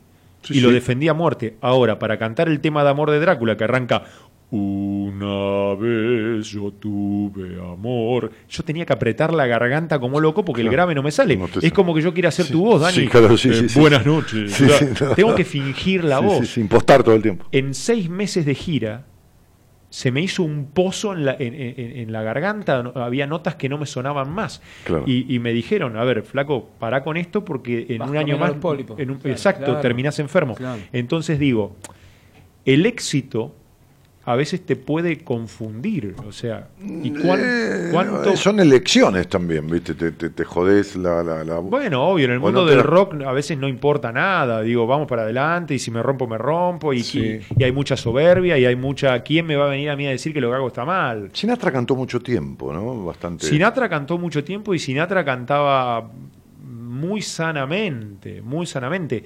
No era una voz que la podemos llamar técnica, pero fue muy vivo Sinatra. Nunca cantó agudo. Sí. Sinatra dijo hasta acá llego y no fue pretencioso.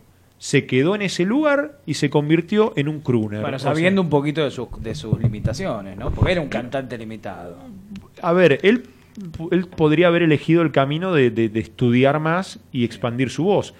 Eh, pero la mayoría, justamente, no hace ni una ni la otra. O sea, ni estudia ni asume sus limitaciones. Entonces Sinatra dijo, Asumió su este es mi registro, no voy a cantar más que esta nota, che, denme repertorio que encaje en mi voz, no voy a hacer grandes artilugios vocales, voy a contar un poco la historia, ¿viste cómo cantaba a mi manera él? Sí, sí, que sí. lo hablaba, ¿viste? Sí, sí, sí, Ma- sí. El My Way, medio que give it my way, y lo bajaba enseguida. No era un tipo de prodigios vocales, No. pero tenía una voz de un timbre tan bello Aterciopelado, aterciopelado y de un decir tan perfecto tan claro.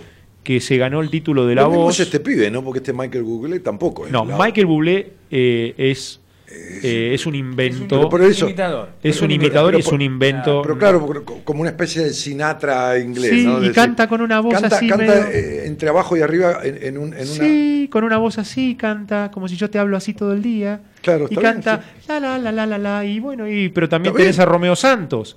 Sí, sí. Na, na, na, na, na, na, na, y te canta con voz afeminada de fla- flauta y bueno, y Bueno, triunfa. pero es lo comercial. Y, Claro, y y eso, buscar- y eso no es cantar, o sea, eso es eh, justamente por eso se llama falsete, o sea, si vos cantás en el Falsete. todo el tiempo, Sí, sí. eh, nunca estás emitiendo con tu verdadera garganta. Hace de otro, diría Rami, eh, Martínez. Ponele, hace de Hace otro. de otro.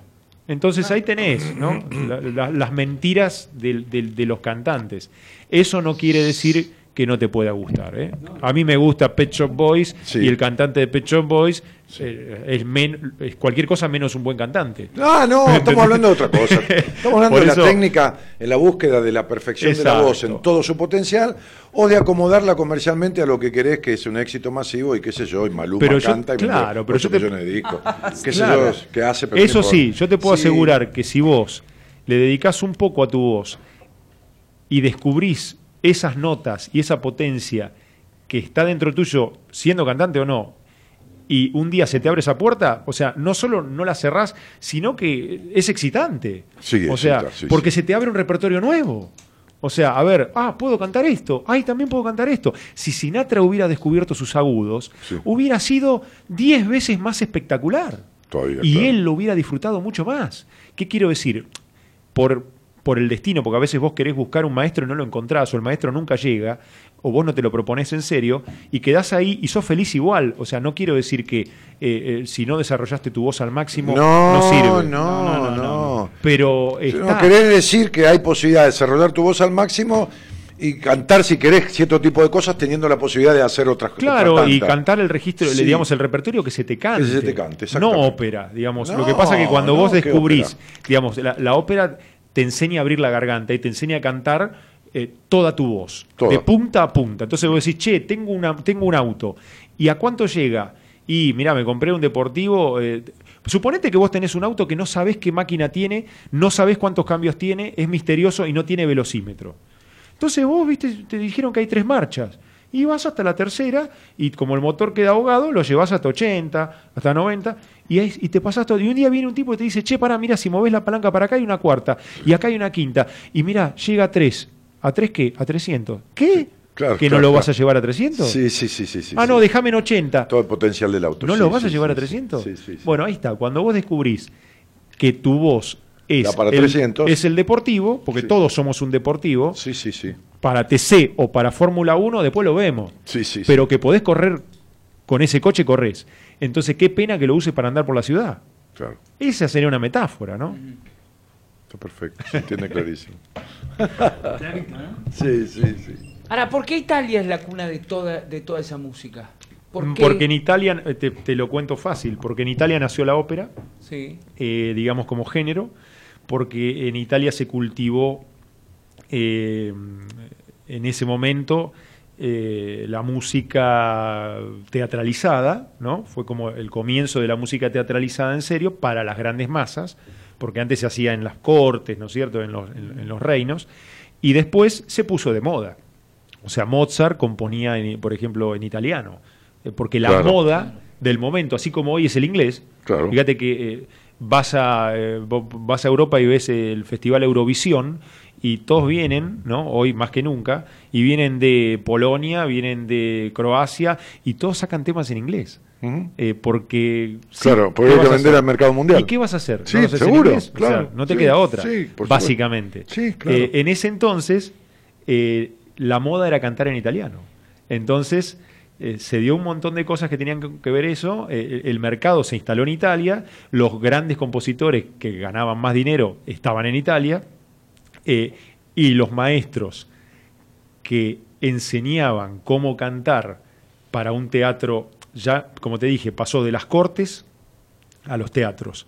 Pasó de un ámbito de, digamos, un, un- auditorio pequeño para un rey y sus cortesanos a un teatro para el pueblo. Claro, cuando pasa eso, los cantantes tienen que aprender a cantar más fuerte. Para que se escuche en un teatro más, Más grande. lejos, claro. Y además las, orte- las orquestas cada vez eran más grandes. Cada vez tenían más instrumentos, entonces se, hacía, eh, se necesitaba voces más potentes. Como se cultivaba en Italia, los maestros que estudiaron la voz humana y que dijeron, che, esto se hace así, y para cantar más fuerte tenés que meter la panza así. Bueno, todo eso lo fueron descubriendo en Italia porque el mercado estaba en Italia. Claro. Ni más ni menos. Siempre viste que lo económico es lo que mueve todo. Ah, sí, sí. O sea, la es por- la economía estaba atrás. Sí, por supuesto. Y vos fíjate que, que el inglés es el idioma comercial internacional. Claro. Y entonces, a- a- aparejado y atrás de eso van las canciones para ser introducidas en el mercado internacional, Exacto. van en inglés fundamentalmente. Y además después hay una cosa que sí es cierta, y es que el idioma italiano, por el sonido de sus vocales, el español está muy cerquita, ¿eh? o sea, estamos ahí, a una cuadra del italiano. Eh, digamos, viste cómo hablan los italianos, ¿no? El, las A, eh, y la E, y la A, y la, y los, y la I, son, es un, un lenguaje muy abierto, o sea, es un lenguaje de, de vocales abiertas, Sí. aún más que el español. Entonces, Sí, es el, el idioma óptimo para, para cantar porque es el que te libera la voz. Por ejemplo, el francés, el alemán, cierran, cierran. tienen sonidos Cierran, muy cerrados cerrados, sí. que cuando vos cantas ópera, por la necesidad de proyectar, se acepta que los transformes en sonidos abiertos. Así como escuchás, eh, digamos, a un cantante francés que te va a cantar Pourquoi me réveiller, cuando cantás eh, eh, ópera en francés tenés que hacer Pourquoi me réveiller. Entonces, para, no suena a francés. No, pero si no haces eso, la voz no No, corre. no- no corre, Entonces, los franceses aceptan que vos cantes Abierto, sí. esos sonidos Sí, sí, sí, sí, como, marcando. como si fuera italiano. Sí, sí, sí. Por eso digo que el italiano, por Como si no supieras razones- hablar francés. como si no supieras hablar francés, te lo aceptan. Y los alemanes también. También. Vos pronuncias las rrr y todos los sonidos muy fuertes que ningún alemán habla así. Claro. Y sin embargo, el, el italiano y el español, cuando cantás y cuando hablas, se parece mucho. No hay tanta diferencia porque la dicción es la misma. Y los sonidos son abiertos. Y por, ahí, por, por eso también hay tres franceses cada 100 italianos que triunfan en la música. ¿no? Ah, no, sí, eh, sí. También, sí, sí, eh, eso es cierto. Sí. Eso es cierto, pero- Más allá de las fronteras son muy pocos. Pero después, eh, digamos que hay una, hay una paradoja. ¿Viste que asociamos a los cantantes italianos con las voces roncas? Ah, sí, Nicola Di Bari. Viste que todos. populares, ¿no? Y mismo eh, Sergio Dalma. Sí, eh, también, que canta sí. con la voz. Bailar así, pegado. Bailar O pegado. Ramazzotti la Sí. nasalidad. O Sí, sí. o la nasalidad. Sí. O sea, es increíble que el país de los grandes cantantes Tiene líricos. estas voces. de- En, el, en la música popular, Popular. al día de hoy Sí. se consumen voces así. Sí. que- Entonces vos decís, que ¿cómo hay, hay dos países, hay dos Italias? Los que quieren escuchar a los cantantes líricos y los que dicen, bueno, no, no, yo escucho música pop. La antítesis. Es increíble, Pero con pero- voces que son antagónicas. Sí, sí, sí, Bueno, eso se quiebra en los 60. Claro, Eso se quiebra en exactamente. los 50 y 60. Con la aparición. Con Rita Pavone, con Nicolás Claro. Di Bari, con- claro. ¿Y qué significa eso? Lo que decimos, la industria discográfica, Claro. el micrófono, la tecnología. ¿Te das cuenta? Claro. Ahí, ahí se bifurca. Ahí- ahí- ahí, claro, y bueno, claro, ahí claro. tenemos la historia explicada a través de la tecnología y de la economía. Es increíble. Sí, del dinero. Y si del se había dinero. traído el Winco, Martínez, y poníamos unos discos acá. Hubiera traído, Hubiera eh. traído el Sí. Winco. Yo- Yo, pero... Yo tenía un Kembra, todo de madera lustrada, mi mamá ¿Lo te lo había ¿Le pasa el comprado. blem? Que tenía un geloso dentro. Claro. Un grabador geloso. Y Cuídelo el celoso, por Dios que no le cante la cinta, porque se pudre. es Enrique el Antiguo, ¿no? Nada que hacer. ¿Querés agua? Eh, dale, dale. ¿Tenés un poquito de agua? ¿Cómo Ahí, no? Tráele acá. Pero bueno, siempre tenemos a los, a, a los innovadores, ¿no? O sea, a los tenores, a los tres tenores. Vos fíjate una cosa, ¿no? Ninguno de los Beatles fue buen cantante, ni, ni- cerca de, de- No, no, de- no, no. ni de. Frank Sinatra, No, ni de nadie. no. E incluso se salieron también de las actuaciones porque no daban ni en pedo, un poco por el criterio de la gente, pero también no daban ni en pedo lo que daban en el estudio. Tal cual. Y Sí, el sí, sí, único sí, sí. medianamente músico fue McCartney. ¿no? No, está bien. No, Ringo Starr era un espantoso no, bueno, no importa, Ringo, pero Claro, no, Ringo, Bueno, pero- pero John Lennon. componía, John John componía. componía y. Sí, pero nota- obviamente que cuando... fue cantante de cantante. No, no, no, cuando los escuchás a ellos, obviamente había bandas que tenían voces mucho más, Ma- más sí, interesantes. por supuesto. Mismo Queen, mismo Queen. Sí, no, El- eh, cuando vos escuchás a Brian May y al baterista eh, Taylor, eh, bueno, unas voces alucinantes, Sí. hasta a veces me- mejor que Freddy, o sea, por momentos, sí, sí, a- sí. eh, porque siguen cantando hoy y tienen voces, Llegaron con la voz a esta edad. llegaron porque tenían Claro, voces trabajadas. Y ¿Cómo también la usaron menos.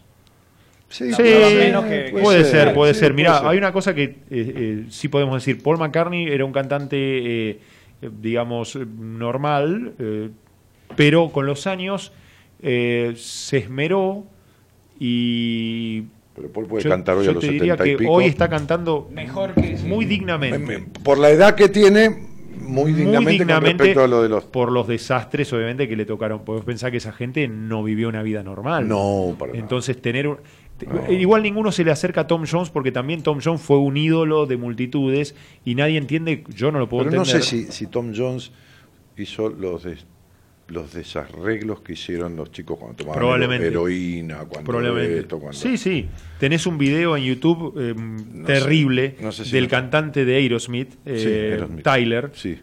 que bueno, es el rey de, de- de- de gritar y gritar y gritar, una voz prodigiosa, pero hay un video donde muestran la operación que le están haciendo en las cuerdas vocales con un láser quemándole todas las heridas, que está roja, sangrante. Ay, claro, el tipo le metieron una operación de última tecnología y le arreglaron la garganta. ¿Para qué? Para sí, el tipo está, ahora está feliz. Para Sí, volverla pero- a romper. Pero la va a romper en Claro. dos años más. Digo, está bien, la tecnología viene a veces para ayudarnos, pero eso no significa Sí, sí. que digamos que ese sea el camino. O sea que a veces te vienen alumnos, sobre todo los chicos jóvenes, que digamos dicen, ay, me gusta, ni hablemos de lo moderno, ¿no? Me encanta, tengo un alumno que se le encanta Michael Jackson, Sí. pero ahora está cantando como el Livo.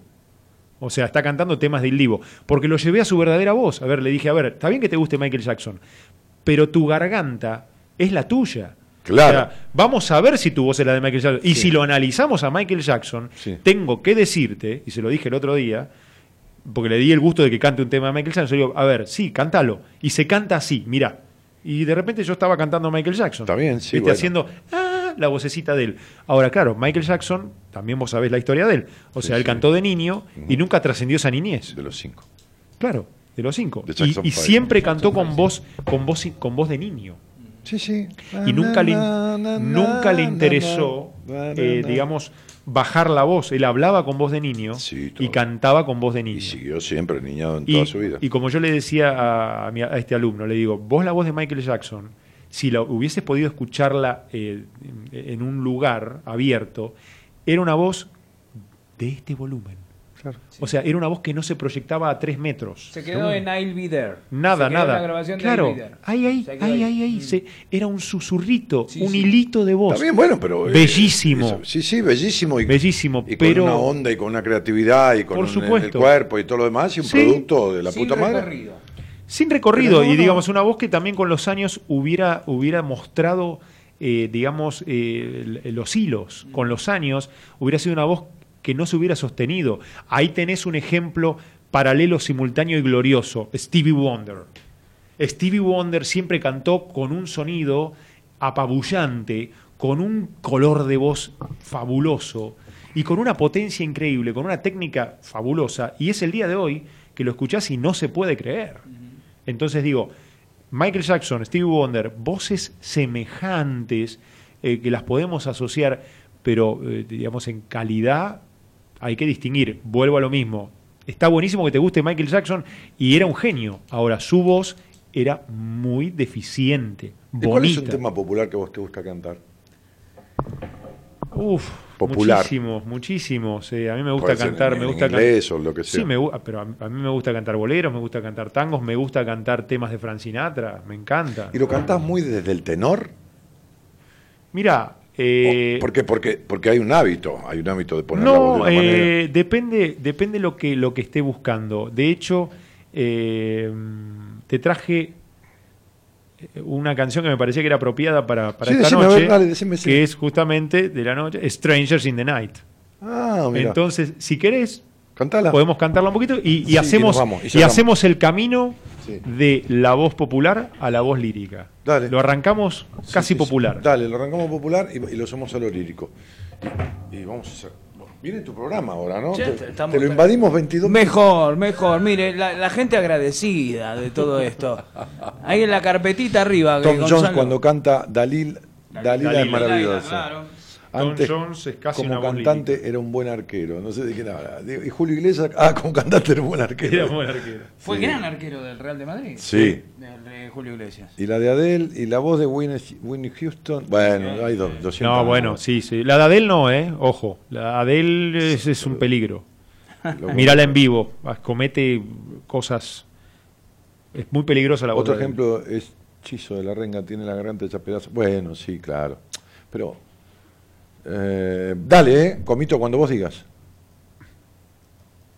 El galés es lo máximo. ¿Lo tiene ahí, Comito? ¿Lo pudo encontrar? Usted me dice, ¿eh? Muy bien.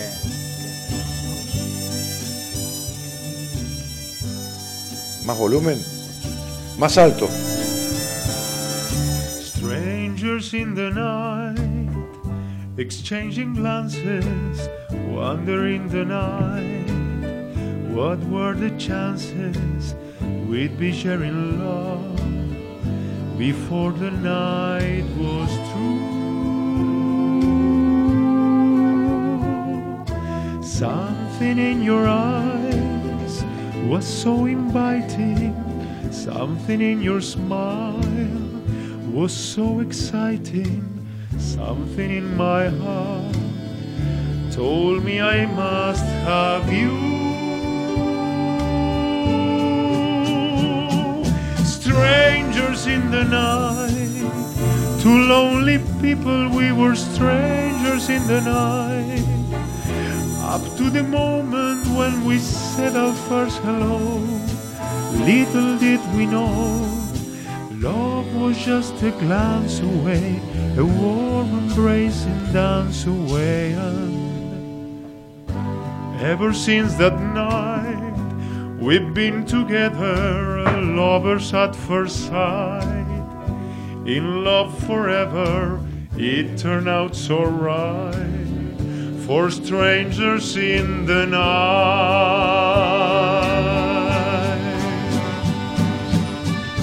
Increyendo. Dale.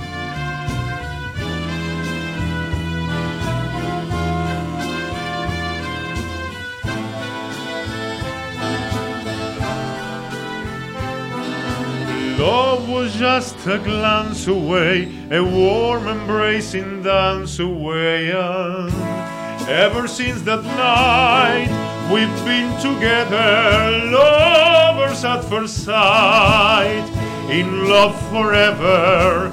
It turned out so right for strangers in the night.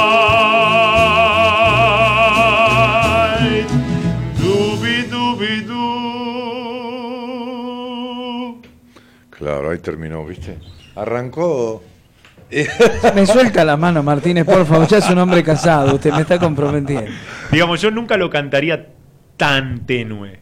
Porque no me siento cómodo, no te porque, es, sentís cómodo. porque es un susurro, ¿no? Sí, un sí. poquito más. Sí. Pero digamos. Ahí tenés todas las variantes. Creo de- que es divertido para también para la gente escuchar, digamos, cómo una voz va de una punta a la otra y es la misma. O sea, Sí, la misma se voz. puede manejar. Después vos elegís qué color querés usar, como un cuadro. No, ¿y ¿no? dónde te sentís mejor? ¿Y dónde te sentís mejor? Digamos, una voz como la mía, digamos, que tiene un cierto peso, Sí, por supuesto. cantar tan liviano puede ser también peligroso porque es como un auto, un motor Sí, sí, muy, sí, sí, muy sí, grande sí, que lo llevas sí, muy corto. Sí, sí, sí.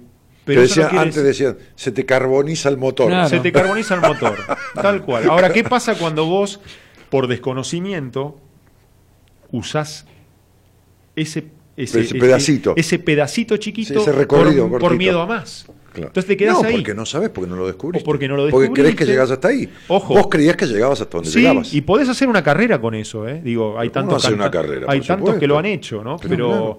pero bueno, eh, ese es el trayecto, ¿no? De lo, de lo chiquito a lo grande. Y a veces eh, es importante recurrir a eso, porque eh, también los matices son necesarios. el, el cantante que dice, ah, yo canto lírico y canta todo fuerte, es insoportable. y ahora el que resumió todas esas voces que vos planteás y esos vaivenes de, de la técnica vocal, ¿fue Gardel? Mira, Sí. Que tuvo interpretación, que tuvo este canto español. Gardel, Gardel fue eh, una voz eh, realmente que no volvió, que no volvió a aparecer Y fíjate vos que eh, había cantantes, eh, y los hay todavía, cantantes líricos del, del mundo, que admiran a Gardel. Tito Esquipa lo era furor ¿Ves? que sentía por él. Bueno, qué buen dato que acabas de dar. En un barco en Brasil se lo dijo, yo lo admiro a usted. Y Gardel era. No lo podía creer. Es que Gardel tenía una voz que a su vez él, tengo entendido que la, el- digamos, él era muy admirador de Caruso. También. Entonces, había una técnica en esa época que, que- que tenía que ver con ese sonido que hoy asociamos a Gardel. Medio español. Sí, medio español, con una impostación un poco nasal, un Sí, poquito sí, nasal, sí. pero la gente también hablaba un poco nasal. Sí. Escuchame, querido. ¿No es cierto? Eh, ¿Cómo sí, hablaban en esa sí, época? claro. ¿No es cierto? Te hablaban así. Claro. Entonces, Y él cantaba, él, él interpretaba cantando. Exactamente. Que no, que no, no se. Exacto, o- o pero Gardel era casi, casi un cantante lírico. o sea, Pero ten- por supuesto, sí. Tenía una, una, una técnica fabulosa, una línea, una, una emisión. Vos escuchás de punta a punta y la voz de Gardel es un violín, o sea, no cambia nunca. Nunca. El brillo es constante, el color es impecable. O sea, eh, si vos querés escuchar una voz que no sea lírica y querés escuchar, lástima que no había la tecnología para grabarlo, No, ¿no claro, es cierto? por supuesto. Porque hubiera sido No. de locos. Bueno, el furor en esa época era la zarzuela. Claro. Y él se crió escuchando zar- Claro, zarzuela. sí, sí, sí. Y hay tiene cosas- mucho de zarzuela. Tiene muchas cosas, sí. Cuando canta, ponerle guitarra mía. Sí, qué guitarra terrible, maravilla. Los gorjeos que hace. Sí. Es una maravilla y es muy, muy español también. Claro. Sí, sí, sí, Sí, obviamente. ¿Qué vamos a decir de Gardel? No descubrimos nada. Hay un cantante que es un amigo que, que se merecería muchísima más difusión de la que tiene, que ha grabado un disco hace poco eh, con la orquestación original de Gardel, con los instrumentos originales, eh, ¿De y, re- Canaro? y recrea, sí, sí, y recrea, pero canta con su voz, por supuesto, eh, el estilo gardeliano que es Leonardo Pastore. Ujú, lo conozco. Por favor, escúchenlo, véanlo. Es un, él es un cantante lírico, cantó mucho ópera y como ama eh, la música popular y el tango, ahora decidió volcarse al tango.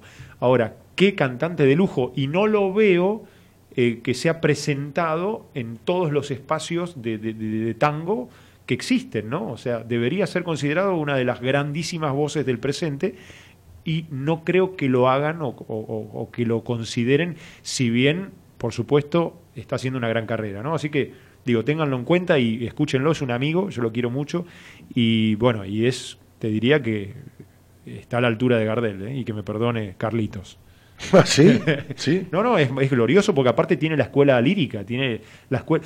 Es que ahí encontramos el mundo que es uno solo. O sea, separar a un cantante lírico, los hay, obvio, los hay, los que... Pero esos son los que se criaron en la lírica desde que tienen... Porque en la casa escuchaban lírica, porque a los 12 años escuchaban Sí, lírica, porque sí, nunca sí, fueron sí. a un boliche a bailar. O sea, esa gente existe. Bueno, Sí. pero, ese embargo, no- claro. la lírica no se consumió, sacando Gardel, nunca en el tango. Siempre han trascendido los cantores que decían más Claro. que los que tenían la técnica vocal. Sí, bueno, ponele, pero los grandes. Gardel es el ejemplo número uno. ¿Por qué no seguimos.? eh, Porque no se consumió más eso. Bueno, pero a ver, Julio Sosa es una voz gloriosa, ¿entendés? Sí, pero no es lírica. No es lírica, pero no está tan lejos. Está muy cerca. O sea, la realidad es que eh, hay muchos cantantes que eh, no son líricos porque no quieren cantar ópera. Se consumió la época más de Sidor, de Goyeneche, No, pero es otra cosa. y, y no la primera parte, la, la última parte de Rubén Juárez, sino la primera parte que era un cantor este muy Sí. afinado. Claro, Sí, pero ¿sabés pero- qué pasa? ¿Sabés qué pasa? Eh, está bien. Eh, con la aparición de, de- de géneros más modernos, donde la voz cada vez eh, se cultivó menos y se pulió menos, obviamente que empezó a aparecer también el tango canyengue, y hoy tenés cantantes que cantan eh, ladrando eh, y son muy populares. Ahora, también eso es una, una salvaguarda para un montón de cantante vago que no quiere estudiar y dice el tango se canta así y hablan todo el tiempo. Entonces digo, para mí no es respetable eso y eso no es la esencia del tango. Esa es una manera de cantar el tango, pero no me vengan a decir que el, canto, el tango se canta así, porque no hay una manera de cantar el tango. Hay muchas. Sí. Entonces, si hay muchas maneras de cantar el tango, que no me vengan a decir que el tango se canta hablando, porque Gardel no hablaba. Y Gardel es el emblema del tango. No, a Gardel interpretaba cantando, sin duda. Claro, entonces digo, a ver, está muy bien que haya una corriente. Bueno, Goyeneche también cantaba y después dejó de Pará, cantar. Goyeneche cantaba espectacular. Sí, después hablaba. Después, después decía. y después, bueno. Se rompió la- la voz Está también. bien, ponele, pero Goyeneche era un cantante bellísimo. Sí, sí, sí. Entonces digo, maldita la hora que se perdió la escuela de los, de los grandes cantantes que sabían cantar. Se perdió la escuela de eh, A ver, está lleno. Floreal, ¿cómo es? Floreal Ruiz. El Tata Floreal por, Ruiz. Por favor, o sea, pero eran, ya te digo, de ahí a cantar ópera hay un paso. Ganándole tiempo a la orquesta. eh, sí, sí, sí, sí, pero sí, digo, sí. ópera, ópera es un género más, o sea, hace 100 años era popular la ópera. O sea, hoy se volvió elitista, ponele, y, mucha gente la asocia a algo de categoría, a algo de clase social alta, pero en realidad la ópera nació como un género popular. Entonces, gracias a Dios los tenores, los, digamos Plácido, Pavarotti, eh, decidieron llevársela a la gente y popularizarla y hay un montón de grupos que hacen crossover, que digamos el Divo, el Bolo, un montón de gente que hace mezcla la lírica con el pop y está buenísimo y en realidad eh, eso es lo que debería suceder. Eh, por eso cuando uno dice, no, un cantante de tango, no, es como decir, che, soy popular, no, a ver si todavía me asocian de fifí, me asocian de, clase alta. No, no, a ver, eh, cantar es cantar bien y después aplicale los efectos que vos quieras, aplicale el estilo que vos quieras, jugá con tu garganta, no hay ningún problema, pero cuando empezás a hablar, viste, para, para, para compensar lo que no sabes hacer cantando, y bueno, es un poco lamentable, digamos, porque hay mucho cantante que tapa todo lo que no tiene haciendo este tipo de, de- de- de interpretaciones que, Que también es una variante.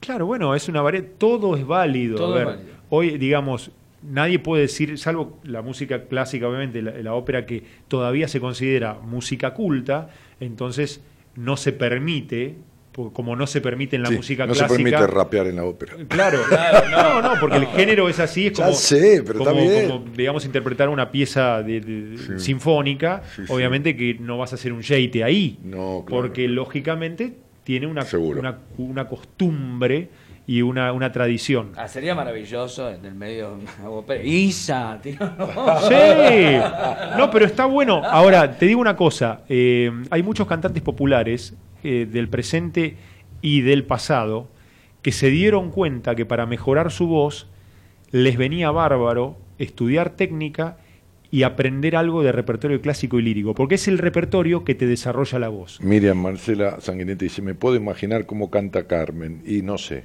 Carmen no... Pero vino, eh, Opa. vino Diego hoy. Sí, claro, Ca- Carmen no vino, no, cantar. no. ¿Qué? No sé qué quiso decir. Que noche paqueta. Ah, o cantar Carmen la ópera. Ya No, sé, no, sí. ah, sí. Uy, qué lento que estoy. O Carmen Marviri habrá que no, no Qué creo. lento que estoy. No, No, no, no. está lento, pasa que nosotros jodemos.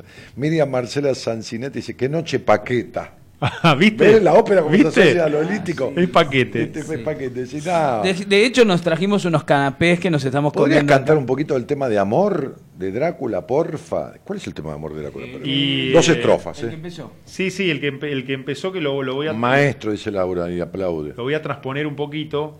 El que empezó... Ah, ese de abajo. Claro. El que arranca de Claro, abajo. pero, pero ese, Sí, ese sí. tema arranca. Avanzalo. Claro. Eh, Uh, eh, mm, si lo tomás en el tono original, obviamente es. eh, no una vez, pero bueno, si lo subimos un poquito. eh, y fui yo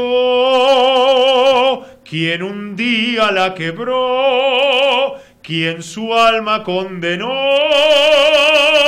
No pude contener esta pasión de querer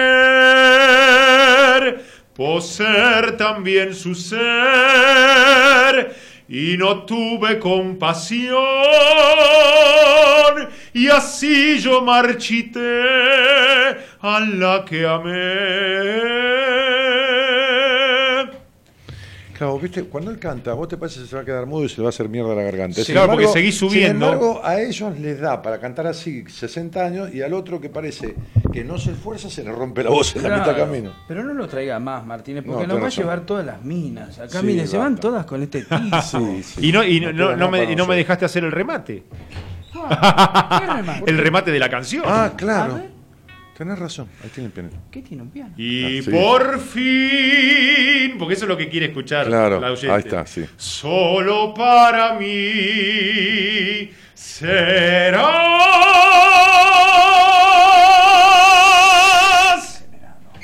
Por eso no lo dejaba. Yo lo había cortado bien, pero. Es mala persona, yo lo corté Sí, a tiempo. sí, lo cortó a tiempo. El tipo usted. cara dura, se metió. Ah. Sí, otra vez la boda, por favor. No, ¿Pero qué, qué se piensa que es Sí, esto? ¿La, sí. la kermés de los sábados? la salida pone. No, en la salida está acoso. Ah, la Ave María tenés vos. Sí, eh, el Ave María y el Always on My Mind. Lo No, pero vos, vos- vos- vos me pasaste la Ave María, a mí no. Creo que sí. Sí, sí, sí. Yo ahí no lo tengo. No, a ¿No? mí, a mí, a ver, para, ¿vos me pasaste la Ave María? O el- ah, sí, me dijiste, Tomás, seguí llorando. Y me mandaron- No, un, Sí, amigo, sí. un amigo, No, un te- pedazo de, es un pedazo de cantante. Entre este y el cura hay que mandarlo a los dos a Mozambique. Eh, claro. Sí, escúchame. Sí, sí. A ver, ¿Qué es esto? Ah, sí, Es el Ave María. Con- sí, es el Ave sí, María. sí, sí, sí. se la- Tomá, Gonza, te lo paso. ¿Y pero cómo lo pasa? Y hacemos Gonza? esto. Ahí. Ah, a subirlo ahí no sabe. Vos tampoco. No, es, es este. Ah, pero. es Coso sí. el que sabe. No, espere, espere, que yo ya sé por dónde se lo voy a poner. Espere, espere. ¡Eh! Sí, Qué bueno que lo sabe. Adelante No. de esa cámara que lo está tomando desde ahí nueva. ¿Cómo que sabe sí, cómo sí, me lo va a poner? No, la verdad que no, no tendría que haber hecho esa frase. Yo soy un hombre casado, este, supuestamente heterosexual. Mi mujer no, no, no. Por ahí está escuchando, querido. ¿Qué, qué tipo jodido? ¿Cómo? ¿Se lo paso igual a Comito por WhatsApp? Bueno. Y yo te la pasé a vos, Juan, por WhatsApp. Eh, no, ¿cómo esa ya la pasamos? ¿Seguro? No, no, no, no, esa no, no, no. No, lo que te pasé era otro. Esta es otra. Esta es otra, Juan. Esto que te, esto que te pasé es otro. ¿A Gonza? Bueno, dale. Gon- Che, este, digo, em, ¿hay destinos más fáciles que otros? O sea, haciendo lo mismo hay destinos como, yo suelo decir esto, ¿no? Es decir, no hablemos de lo que está tras de escena, es decir, no hablemos de la, de la vida real del payaso, porque se lo ve siempre alegre. Sí. No, no hablemos del que, del que suma éxito y tiene millones, o bueno, como lo- los hay en la lírica, o los hubo. Este, no hablemos de la vida de detrás de ese personaje. Pero sí llegar hasta ahí, a veces es como salir campeón del fútbol, ¿viste? Tiene- te necesitas el toque de suerte. Sí. Eh, lo llamamos suerte. Por supuesto que lo asociamos a la suerte. No, a, un toque. Como- Sí. como- a ver, Sí. Es una pregunta, a ver, filosófica, este, porque ¿quién tiene la verdad de esto? Digo, ¿hay destinos más fáciles que otros? Yo me digo esto, haciendo dos personas lo mismo, nunca van a ser idénticas, estudiando lo mismo y llegando al mismo registro, poner en la voz o en lo que sea, hay un toque que ya uno no puede manejar y que se llama destino y que lo lleva a- al Teatro Central de Nueva York y al otro no le das acceso. No, no, yo no.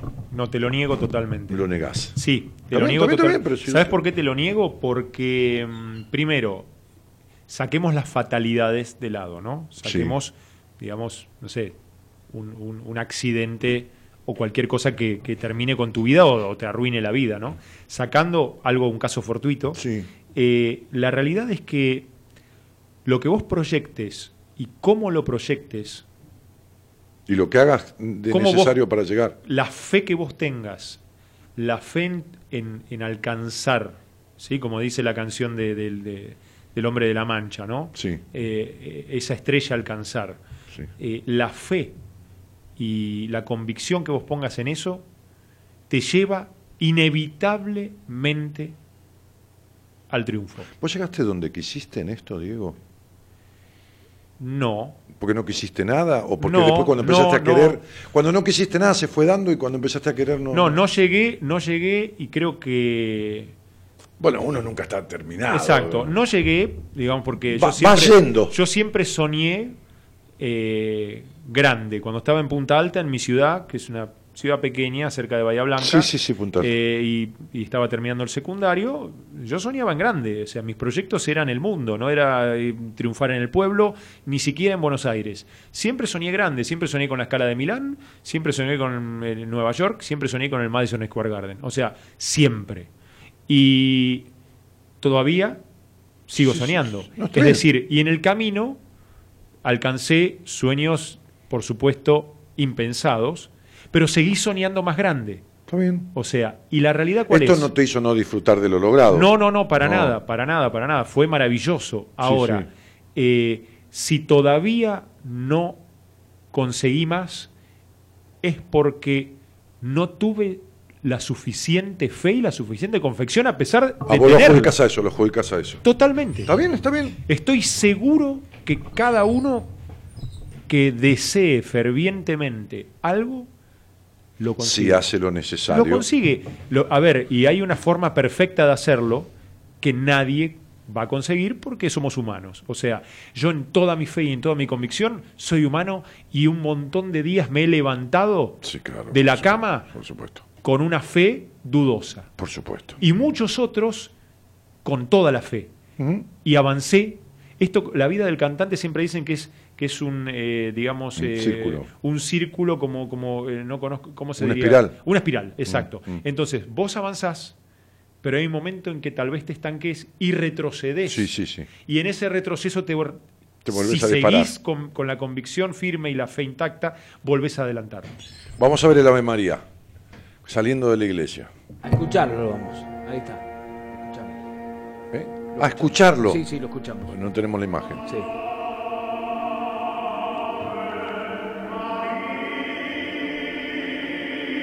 Lo que pedían ahí era eso, por eso te digo. Lo vemos, lo vemos el miércoles. Dale.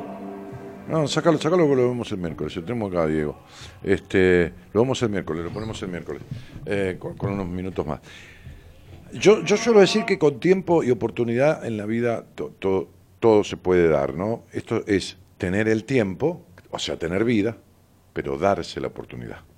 Sí, sí, Dani. eh, Darse la oportunidad. Y, para mirá, esto es hacer lo necesario, ¿eh? Es, es hacerlo. eh, A ver, eh, llegar es solo un peldaño, ¿no? Después es, es- avanzar y mantenerse. y mantenerse, digamos, claro. muchas cosas eh, se te pueden dar. Si vos ves esta historia que yo relato, que es la mía, y que puedo contar los entretelones. Sí, no, claro. Que eso es lo interesante, no los logros, sino los entretelones. Sí, sí, sí, sí, sí, es, camino. digamos, para la gente y para, la- para, para, para todo el que escuche diga, che, este pibe eh, hizo esto, pero, pero ¿qué pasó atrás? Entonces digo, eh, haber hecho lo que yo conté que hice no me hizo llegar a Plácido Domingo. A Plácido Domingo llegué de cero otra vez. Ah, sí, arrancando a audicionar. Otra vez de cero y otra vez como hijo de vecino. Claro. O sea, nada de lo que conseguí me permitió llegar a Plácido Domingo. Y llegar a Plácido Domingo fue eh, el premio a una, eh, a una perseverancia ciega y casi ridícula, que, que- que es increíble porque yo estaba en Europa dando vueltas, dando vueltas, y había pasado por Viena para hacer una audición muy importante, que estuvo buenísima, eh, y me fui de Viena. Y me fui a Praga. Y yo ya tenía pagada, digamos, la noche en Praga y el hotel en Praga, y de ahí seguía para otro lugar, para otra ciudad y para otro país. Y me entero que canta Plácido Domingo en la ópera de Viena Sí. al día siguiente. Y yo al otro día me tenía que ir a su vez a otro lado. Digo, ¿qué hago? O sea, yo tengo que verlo a Plácido Domingo. Yo no me lo puedo perder a este tipo. Claro, lógico. Y, y verlo era una movida de locos. Era dejar el hotel, era viajar en el día y volver en el día. Fue una locura. Llegué en bicicleta, me alquilé una bicicleta, transpiré una hora pedaleando por Viena, llegué sobre la hora, saqué una entrada que ya no quedaban. De casualidad, lo vi a Plácido Domingo, Mm. me quemé las manos aplaudiéndolo. Fue increíble verlo en el escenario, sin micrófono cantando una ópera. Qué bárbaro. Eh, eh, un prodigio de la naturaleza. Y cuando me voy, yo estaba en el gallinero, por supuesto. Sí, sí, arriba atrás. En el gallinero. Me voy, me voy, me voy. Y no me iba, porque lo- salía y aplaudían. Salía, y salió como 10 veces a saludar, porque la gente no se iba. Qué. Bueno, me voy, me voy. Bueno, me voy, ya está. Ya, Basta. ya, no quedaba casi nadie, quedaban los plateístas de, de- de las primeras filas. Me voy, me voy y pregunto, ¿dónde, ¿dónde está el baño antes de irme? Porque ya cerraban la ópera, ya en Viena son terribles, ¿viste? Se terminó, te cierran todo. Eh, eh, está por allá, dice, este baño no está, anda el del costado. Entonces era como avanzar por el costado del teatro, por afuera. Y cuando avanzo, Me cruzo. veo que seguían aplaudiendo, había una puertita que conducía a la platea, ¿no? Y Sí, estaba sí. abierta, ya no quedaba casi gente, y escucho que siguen aplaudiendo. Y digo, esta es mi oportunidad de verlo a Plácido Domingo a cuatro metros. Claro. Porque digo, está la puerta abierta, me meto a la platea, y si nadie me vio, me meto y lo veo a Plácido a tres metros. ¿No? Desde la platea, Sí, sí, primera claro, fila claro. al escenario. Ya eso para mí, le saqué foto con el celular, eh, era estar frente a Dios, ¿no? Digo, Sí, sí. a tres metros de Dios. Bueno, mirá lo que pasa, mirá lo que pasa. Me quedo aplaudiendo hasta el final. Obviamente los plateístas que estaban ahí de la ópera de Viena eran, imagínate, la crema de la crema. No, ni, ni hablar. la crema de la, crema. ropa, todo. Bueno, éramos 30 habrán quedado aplaudiendo. Y el tipo ahí, qué humilde. El tipo ahí, listo, chao, le dieron las últimas flores y se fue. Bueno, salgan por favor, tipo ganado, vienen los acomodadores de punta en blanco vieneses Sí. y nos van llevando. Claro, pero cuando yo me voy a ir veo que todo el grupo, que eran 20 personas, Ujú. lo llevan para otra puertita. ¿Y yo que me voy a separar de la manada? Voy con la manada VIP. Ah, había una. ¿Y qué pasó? Abren la un encuentro, puertita. un interview. ¿Y a dónde iban? A los camarines. Claro, que habían garpado para tener acceso. Pero fíjate, y yo terminé en los camarines de la ópera de Viena, Qué lindo- pero eso no es qué linda todo. colada. Cuando yo me meto ahí y espero a que pase Plácido Domingo y lo saludo y me saco una selfie con él, estaba cansado, muerto, obviamente, le dije que era de Argentina, listo, chau, chau, y se mete en el hall de los camarines ya propiamente dicho. Sí. Bueno, una vez que están ahí, yo, de Cholulo, la gente se empezó a ir. Esa gente que accedió a los pasillos internos. Yo tan cholulo que soy de él, y argentino, así cara dura, Sí. me quedé, me quedé y era el único que quedaba ahí dando vuelta y me asomo por la, por la puertita abierta de ese holcito de camarines privados de, de- de protagonistas. Miro así y veo una señora sentada de espaldas. La reconocí porque soy fan de Plácido Domingo, la mujer de Plácido Domingo. Y como yo le digo a mis alumnos, chicos, tienen que informarse, tienen que apasionarse, tienen que saber, no pueden no saber. Yo sabía que la mujer de Plácido Domingo se llama Marta. Y yo dije, esta es la mía, me mandé. Hola Marta. Entré, Te hola canto Marta. te canto y se dio vuelta, hola, sí. Y empecé a hablar con Marta y me hice amigo de Marta. Y Marta me dijo, ¿y Plácido ya te ha escuchado? No, Marta, porque yo llegué. Ah, pues, pues espera un poco que voy a hablar con el. con el- Y listo. Y me tomó los datos y me fui a España a que me escuche Plácido. Pero ¿sabes por qué llegué a eso?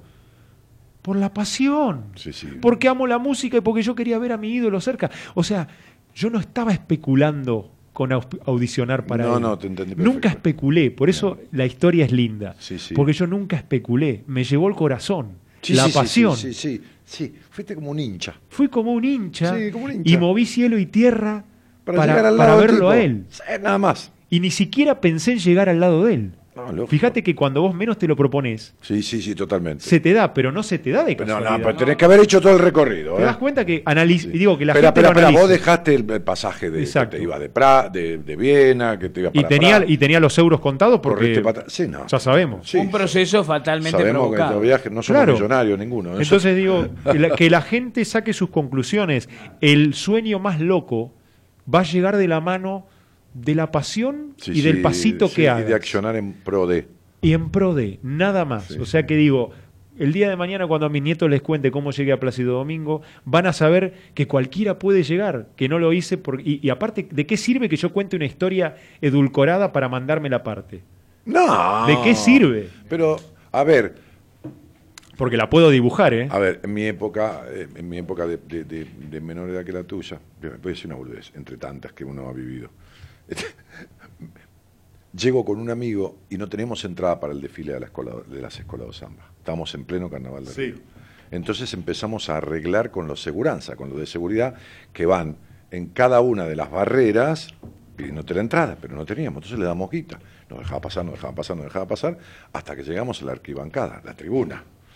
Que, que- que se, le dicen arquibancada. Bueno, entonces, este, llegamos, pero cuando llegamos los brasileños, estaban hacía un día y medio ahí, al sol, comiendo bosta para tener un lugar de preeminencia.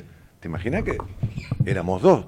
había como 7.000 alrededor que nos querían matar, porque se dieron cuenta que no teníamos, no entra, no teníamos una mierda. Entonces agarra, y Rafa, mi amigo, me dice, boludo, nos matan, porque estos son medio cagones, pero todos juntos son guapos. Sí, sí. Entonces, este, este, no es como los uruguayos, ¿viste? Tiene otro huevo. Claro. Entonces, este, nos tiramos a la calle. Saltamos como tres metros y pico, era mucho, Ah, no. caímos de un golpe, sí, sí, no nos lastimamos, pero, pero se resintió la pierna. Entonces saltamos a la calle y, y entonces, de repente, había varios que habían saltado a la calle. Y, y no había Zambódromo, era una avenida. Claro. Y las tribunas estaban hechas a propósito. Así que empieza, en un momento, cuando pasa esa escuela de samba, que a mí me latía el alma, porque pasan, pasaban por al lado mío, yo estaba a un costado de la, de la vereda y estos pasaban pegados. Entonces, este, este, eh, eh, la policía arranca, hace un cordón de, de punta a punta, agarrado de las manos, para barrer, antes que empiece la próxima escuela, a todos. Cuando llegan, que llegaban más o menos a mí, este, faltando 50 metros, yo me caso una yankee que andaba ahí con una credencial, no sé de qué carajo, le hablo en inglés como podía. La yankee lloraba de emocionada y yo me la llevo porque con una mina te defendés más, ¿me entendés? Así que después me cruzo con un periodista peruano y le digo, ¿cómo va a salir acá? Yo soy argentino. Me dice, metete por ahí abajo. Y me meto donde estaban los cosos y cuando me levanto, porque me voy como arrastrando por un pasillo, este, cuando me levanto, aparezco en un camarote, en, un- en uno de los camarotes que son privilegiados.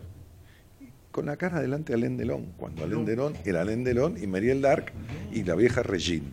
Los tres en el lugar. Wow. Le solté la mano a la yankee que se vaya a quedar y me quedé con la otra. Entonces, Ah, bueno. entonces, en ese momento Alain Delon, que tendría, no sé, ¿cuánto tiene ahora Delon? Y 80. 80, 84. Bueno, entonces yo tendría 28, el tipo tendría 38, 43. ¿Te imaginas? Sí, que no, no, la- no, pero no te hace. Era el rey del pero no, te- no me dice puto porque no duré más. Un ratito más me hago comilón. Sí, sí, entonces, sí. Obvio. entonces dije, ¿qué mierda hago? ¿Qué justifico estar acá? ¿Entendés? Porque el tipo me quedó mirando. Claro. ¿Qué te quiere? A ver, estaba como con él, igual, a esta distancia. Entonces agarro. Te dije, claro, es un terrorista este tipo. Eh, no- la- la- la- las, las, las escuelas tiran, tiran los zambanredo, que es la canción, la tiran en papel, a ge- en volantes, para que la gente acompañe a cantar. Así que estaban por ahí. Y agarré del piso uno y le dije a Signé si buple, para que me firme, ¿entendés? Le traje la firma a mi hermana, pero en realidad que me- mi hermana dice, ¿qué va a hacer la firma? No me lo podía creer. No te lo- Te quiero decir con esto que, uno que no busca ciertas cosas, pero hace todo lo necesario para llegar al desfile Escuela de Samba, para estar en el mejor Sí. lugar. Pero no importa, es una boludez al lado de lo tuyo. ¿eh? No, no, pero es el mismo ejemplo. Es estas causalidades o casualidades que no son tales, que no son tales, y que tienen que ver con accionares, con, con audacia, con osadía. Claro, pero fíjate No, pero una no cosa. con buscar están con la lente. No, pero a ver, No eh, importa, eh, a ver, si no vamos, importa. vos decís, ¿cuál es el dato que te permitió conseguir eh, ese momento único para tu vida y esa foto que se la voy a mostrar a mis nietos? Que yo recordé que la mujer se llamaba Estabas Marta. para ¿Te das momento, cuenta? claro, ¿Cómo iba a saber yo que recordar el nombre de la mujer de Plácido me iba a permitir eso? Si hay algo que me rompió las pelotas toda mi vida, fue estudiar dos idiomas en el colegio, sobre todo el francés, Ajá. Que no es de uso.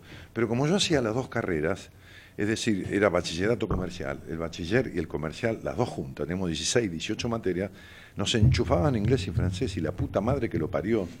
La única cosa para la que me sirvió, como acordarte Mirá. de Marta, es decir, asigné bus y buplé. Impresionante. Firmame acá. Sí. ¿Entendés? Y Lo que yo deseché toda la vida me sirvió para que no me eche la patada en el culo. Exacto. Porque el tipo dijo, bueno, para colmo, yo soy argentino, ¿entendés? O Je suis, claro, y- todo. y, él con, él con, él con, con, con, con- con el boxeador, ¿cómo se llama? Con Monzón. Con Monzón, tiene una no. gran amistad. Oh, este, sí. y claro, con los Claro, argentinos, asociado. claro.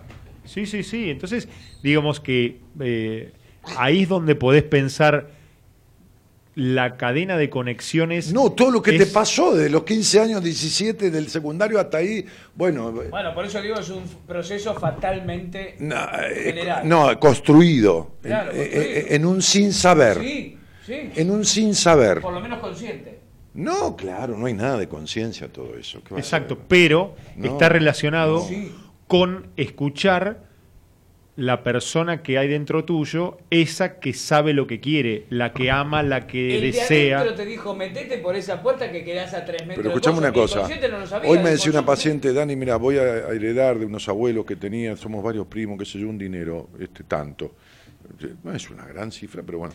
Y me dice, yo tengo mucha confianza en vos, pues yo hice terapia con vos y todos mis cambios y todo esto. ¿Me podrás ayudar con el? Pues yo no entiendo nada para ver si compro un departamento. Tengo 20 años de inmobiliaria. Ah. Entonces digo, en la psicología lo que importa del terapeuta, eh, o que importa mucho, y yo te diría casi más de la mitad lejos, es la vida que tenga. Sí, Lo, lo académico no alcanza no ni en pedo. No. No alcanza ni en pedo. Entonces, cuando viene un tipo que se cambió, manejó un camión, o que, o que, o que juega, o es que, que, que es colaza, que es adicto al juego, o que esto, o que tiene ciertas adicciones, o que lo otro, o que fue celoso, o que dejó de serlo, o que es esto, lo otro.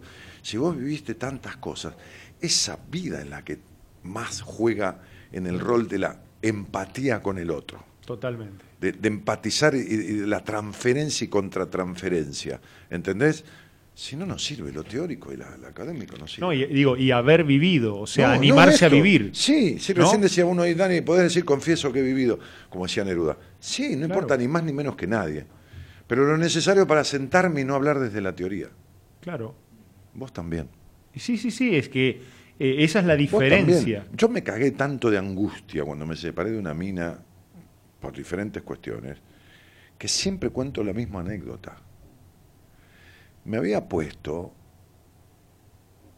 cuatro frazadas y el cubrecama ese de pluma de, de- de- de ganso, ¿viste? El que, el que es de pluma, y estaba cagado de frío, porque tenía frío en el alma, de la puta soledad interna Sí, sí. que es la tristeza que vos sentías cuando te fuiste a ver la, la- la- la- en la puta vida fuiste a ver ópera, ni tres carajos de nada, y te fuiste a ver este, este El musical, el musical de Jorobado. Sí, sí, no importa, como podías haber ido al circo.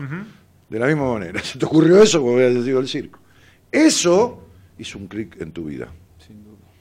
Pero venías de un estado de mierda. Claro. Bueno, Sí. fenómeno. Y ahí es donde, bueno, te, tenés que reencontrar. Bueno, yo de estados de mierda encontré vocaciones, encontré, ¿entendés? Sí, sí, ese, ahí aparecen las puertas. Porque, porque ir a, a un terapeuta era ser un recontrapelotudo y me agarraron tales ataques de pánico y tales fobias hipocondríacas que tuve que ir de rodillas. Hmm.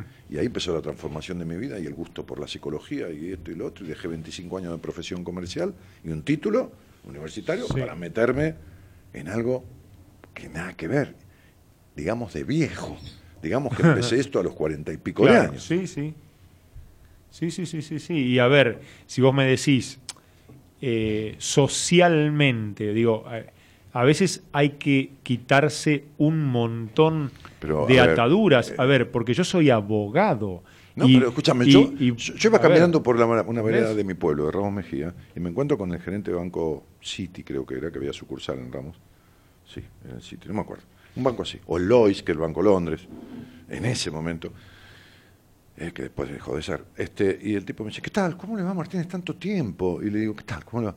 Bien, yo tenía ya la inmobiliaria reducida a lo mínimo y fuera del circuito de las calles comerciales de Ramos, cuando había tenido la principal inmobiliaria de Ramos Mejía, sobre la avenida principal, sobre dos lotes y con estacionamiento propio.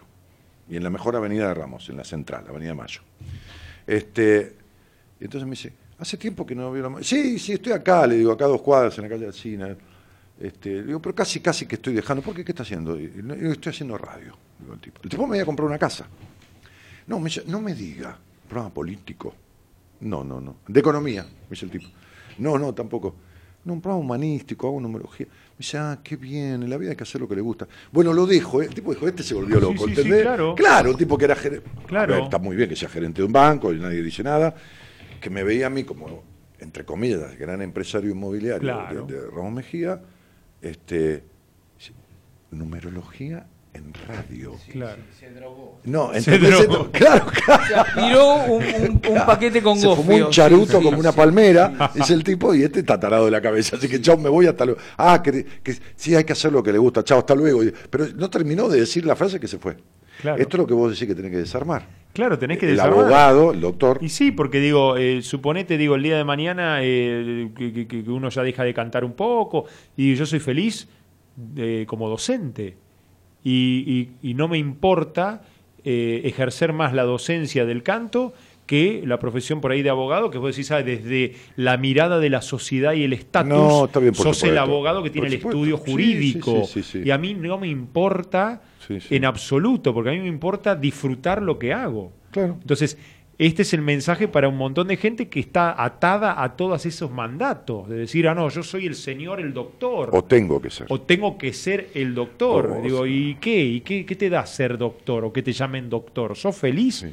La pregunta Me es. acuerdo de un amigo que el padre le dijo, no vas a hacer esas pelotudeces de estudiar licenciatura, ¿no? O, sea abogado o sea ingeniero, Claro. pero no las pelotudeces, esa carrera nueva, licenciatura. Claro. Y empezó las dos carreras, ingeniero así, no llegó a ninguna. Y después se recibió de licenciado en psicología. Cuando ya era grande y estaba casado y tenía hijos.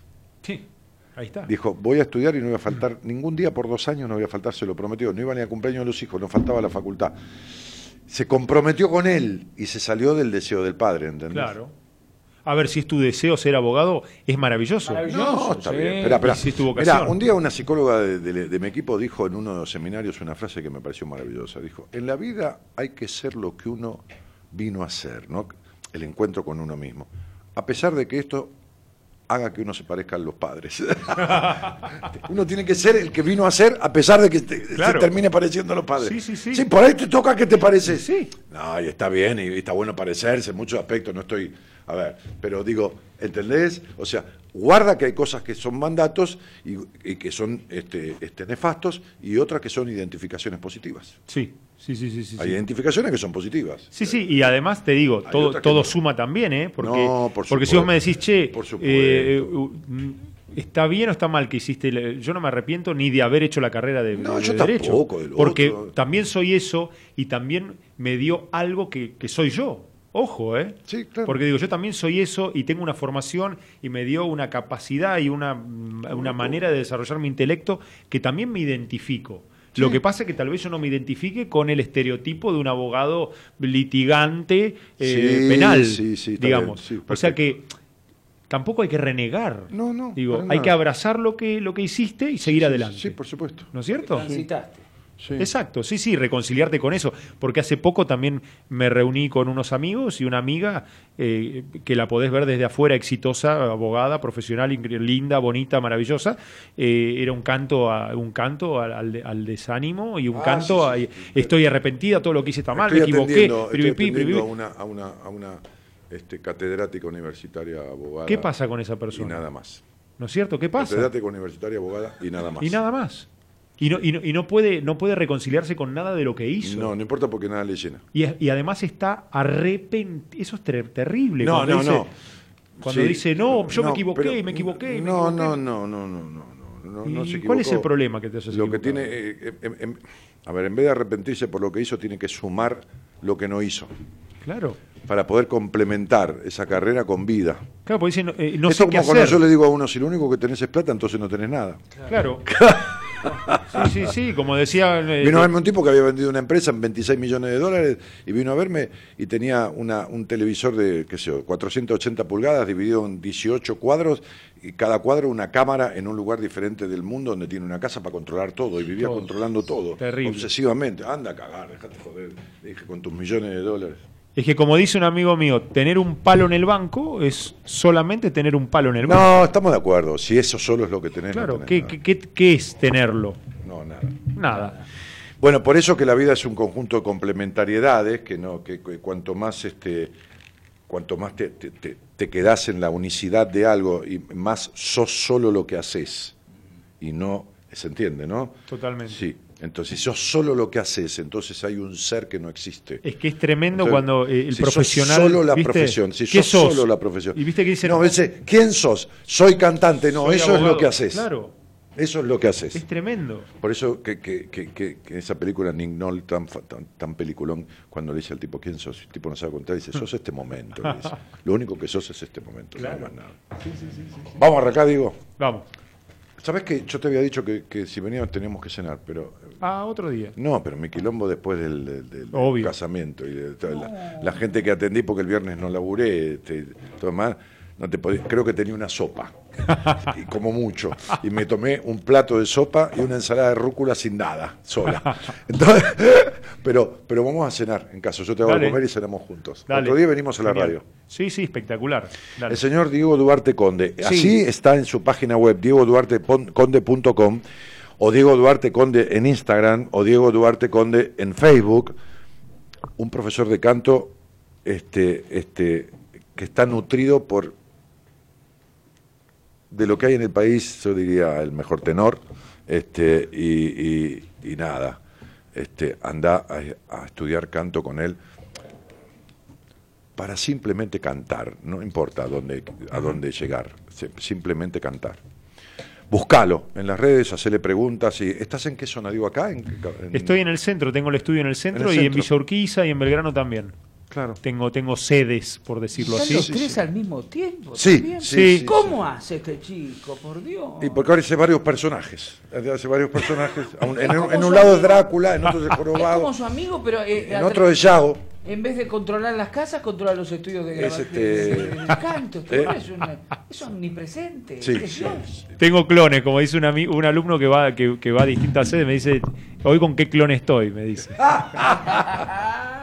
Señoras, señores, muchas gracias al señor Juan Imperial que continúa con sus madrugadas. Gracias, Juan, de verdad. No, gracias a ustedes. Por... Gracias, Juan, ¿eh? Un abrazo. Gracias, Diego. No, gracias a ustedes, un placer. Mm, Dale.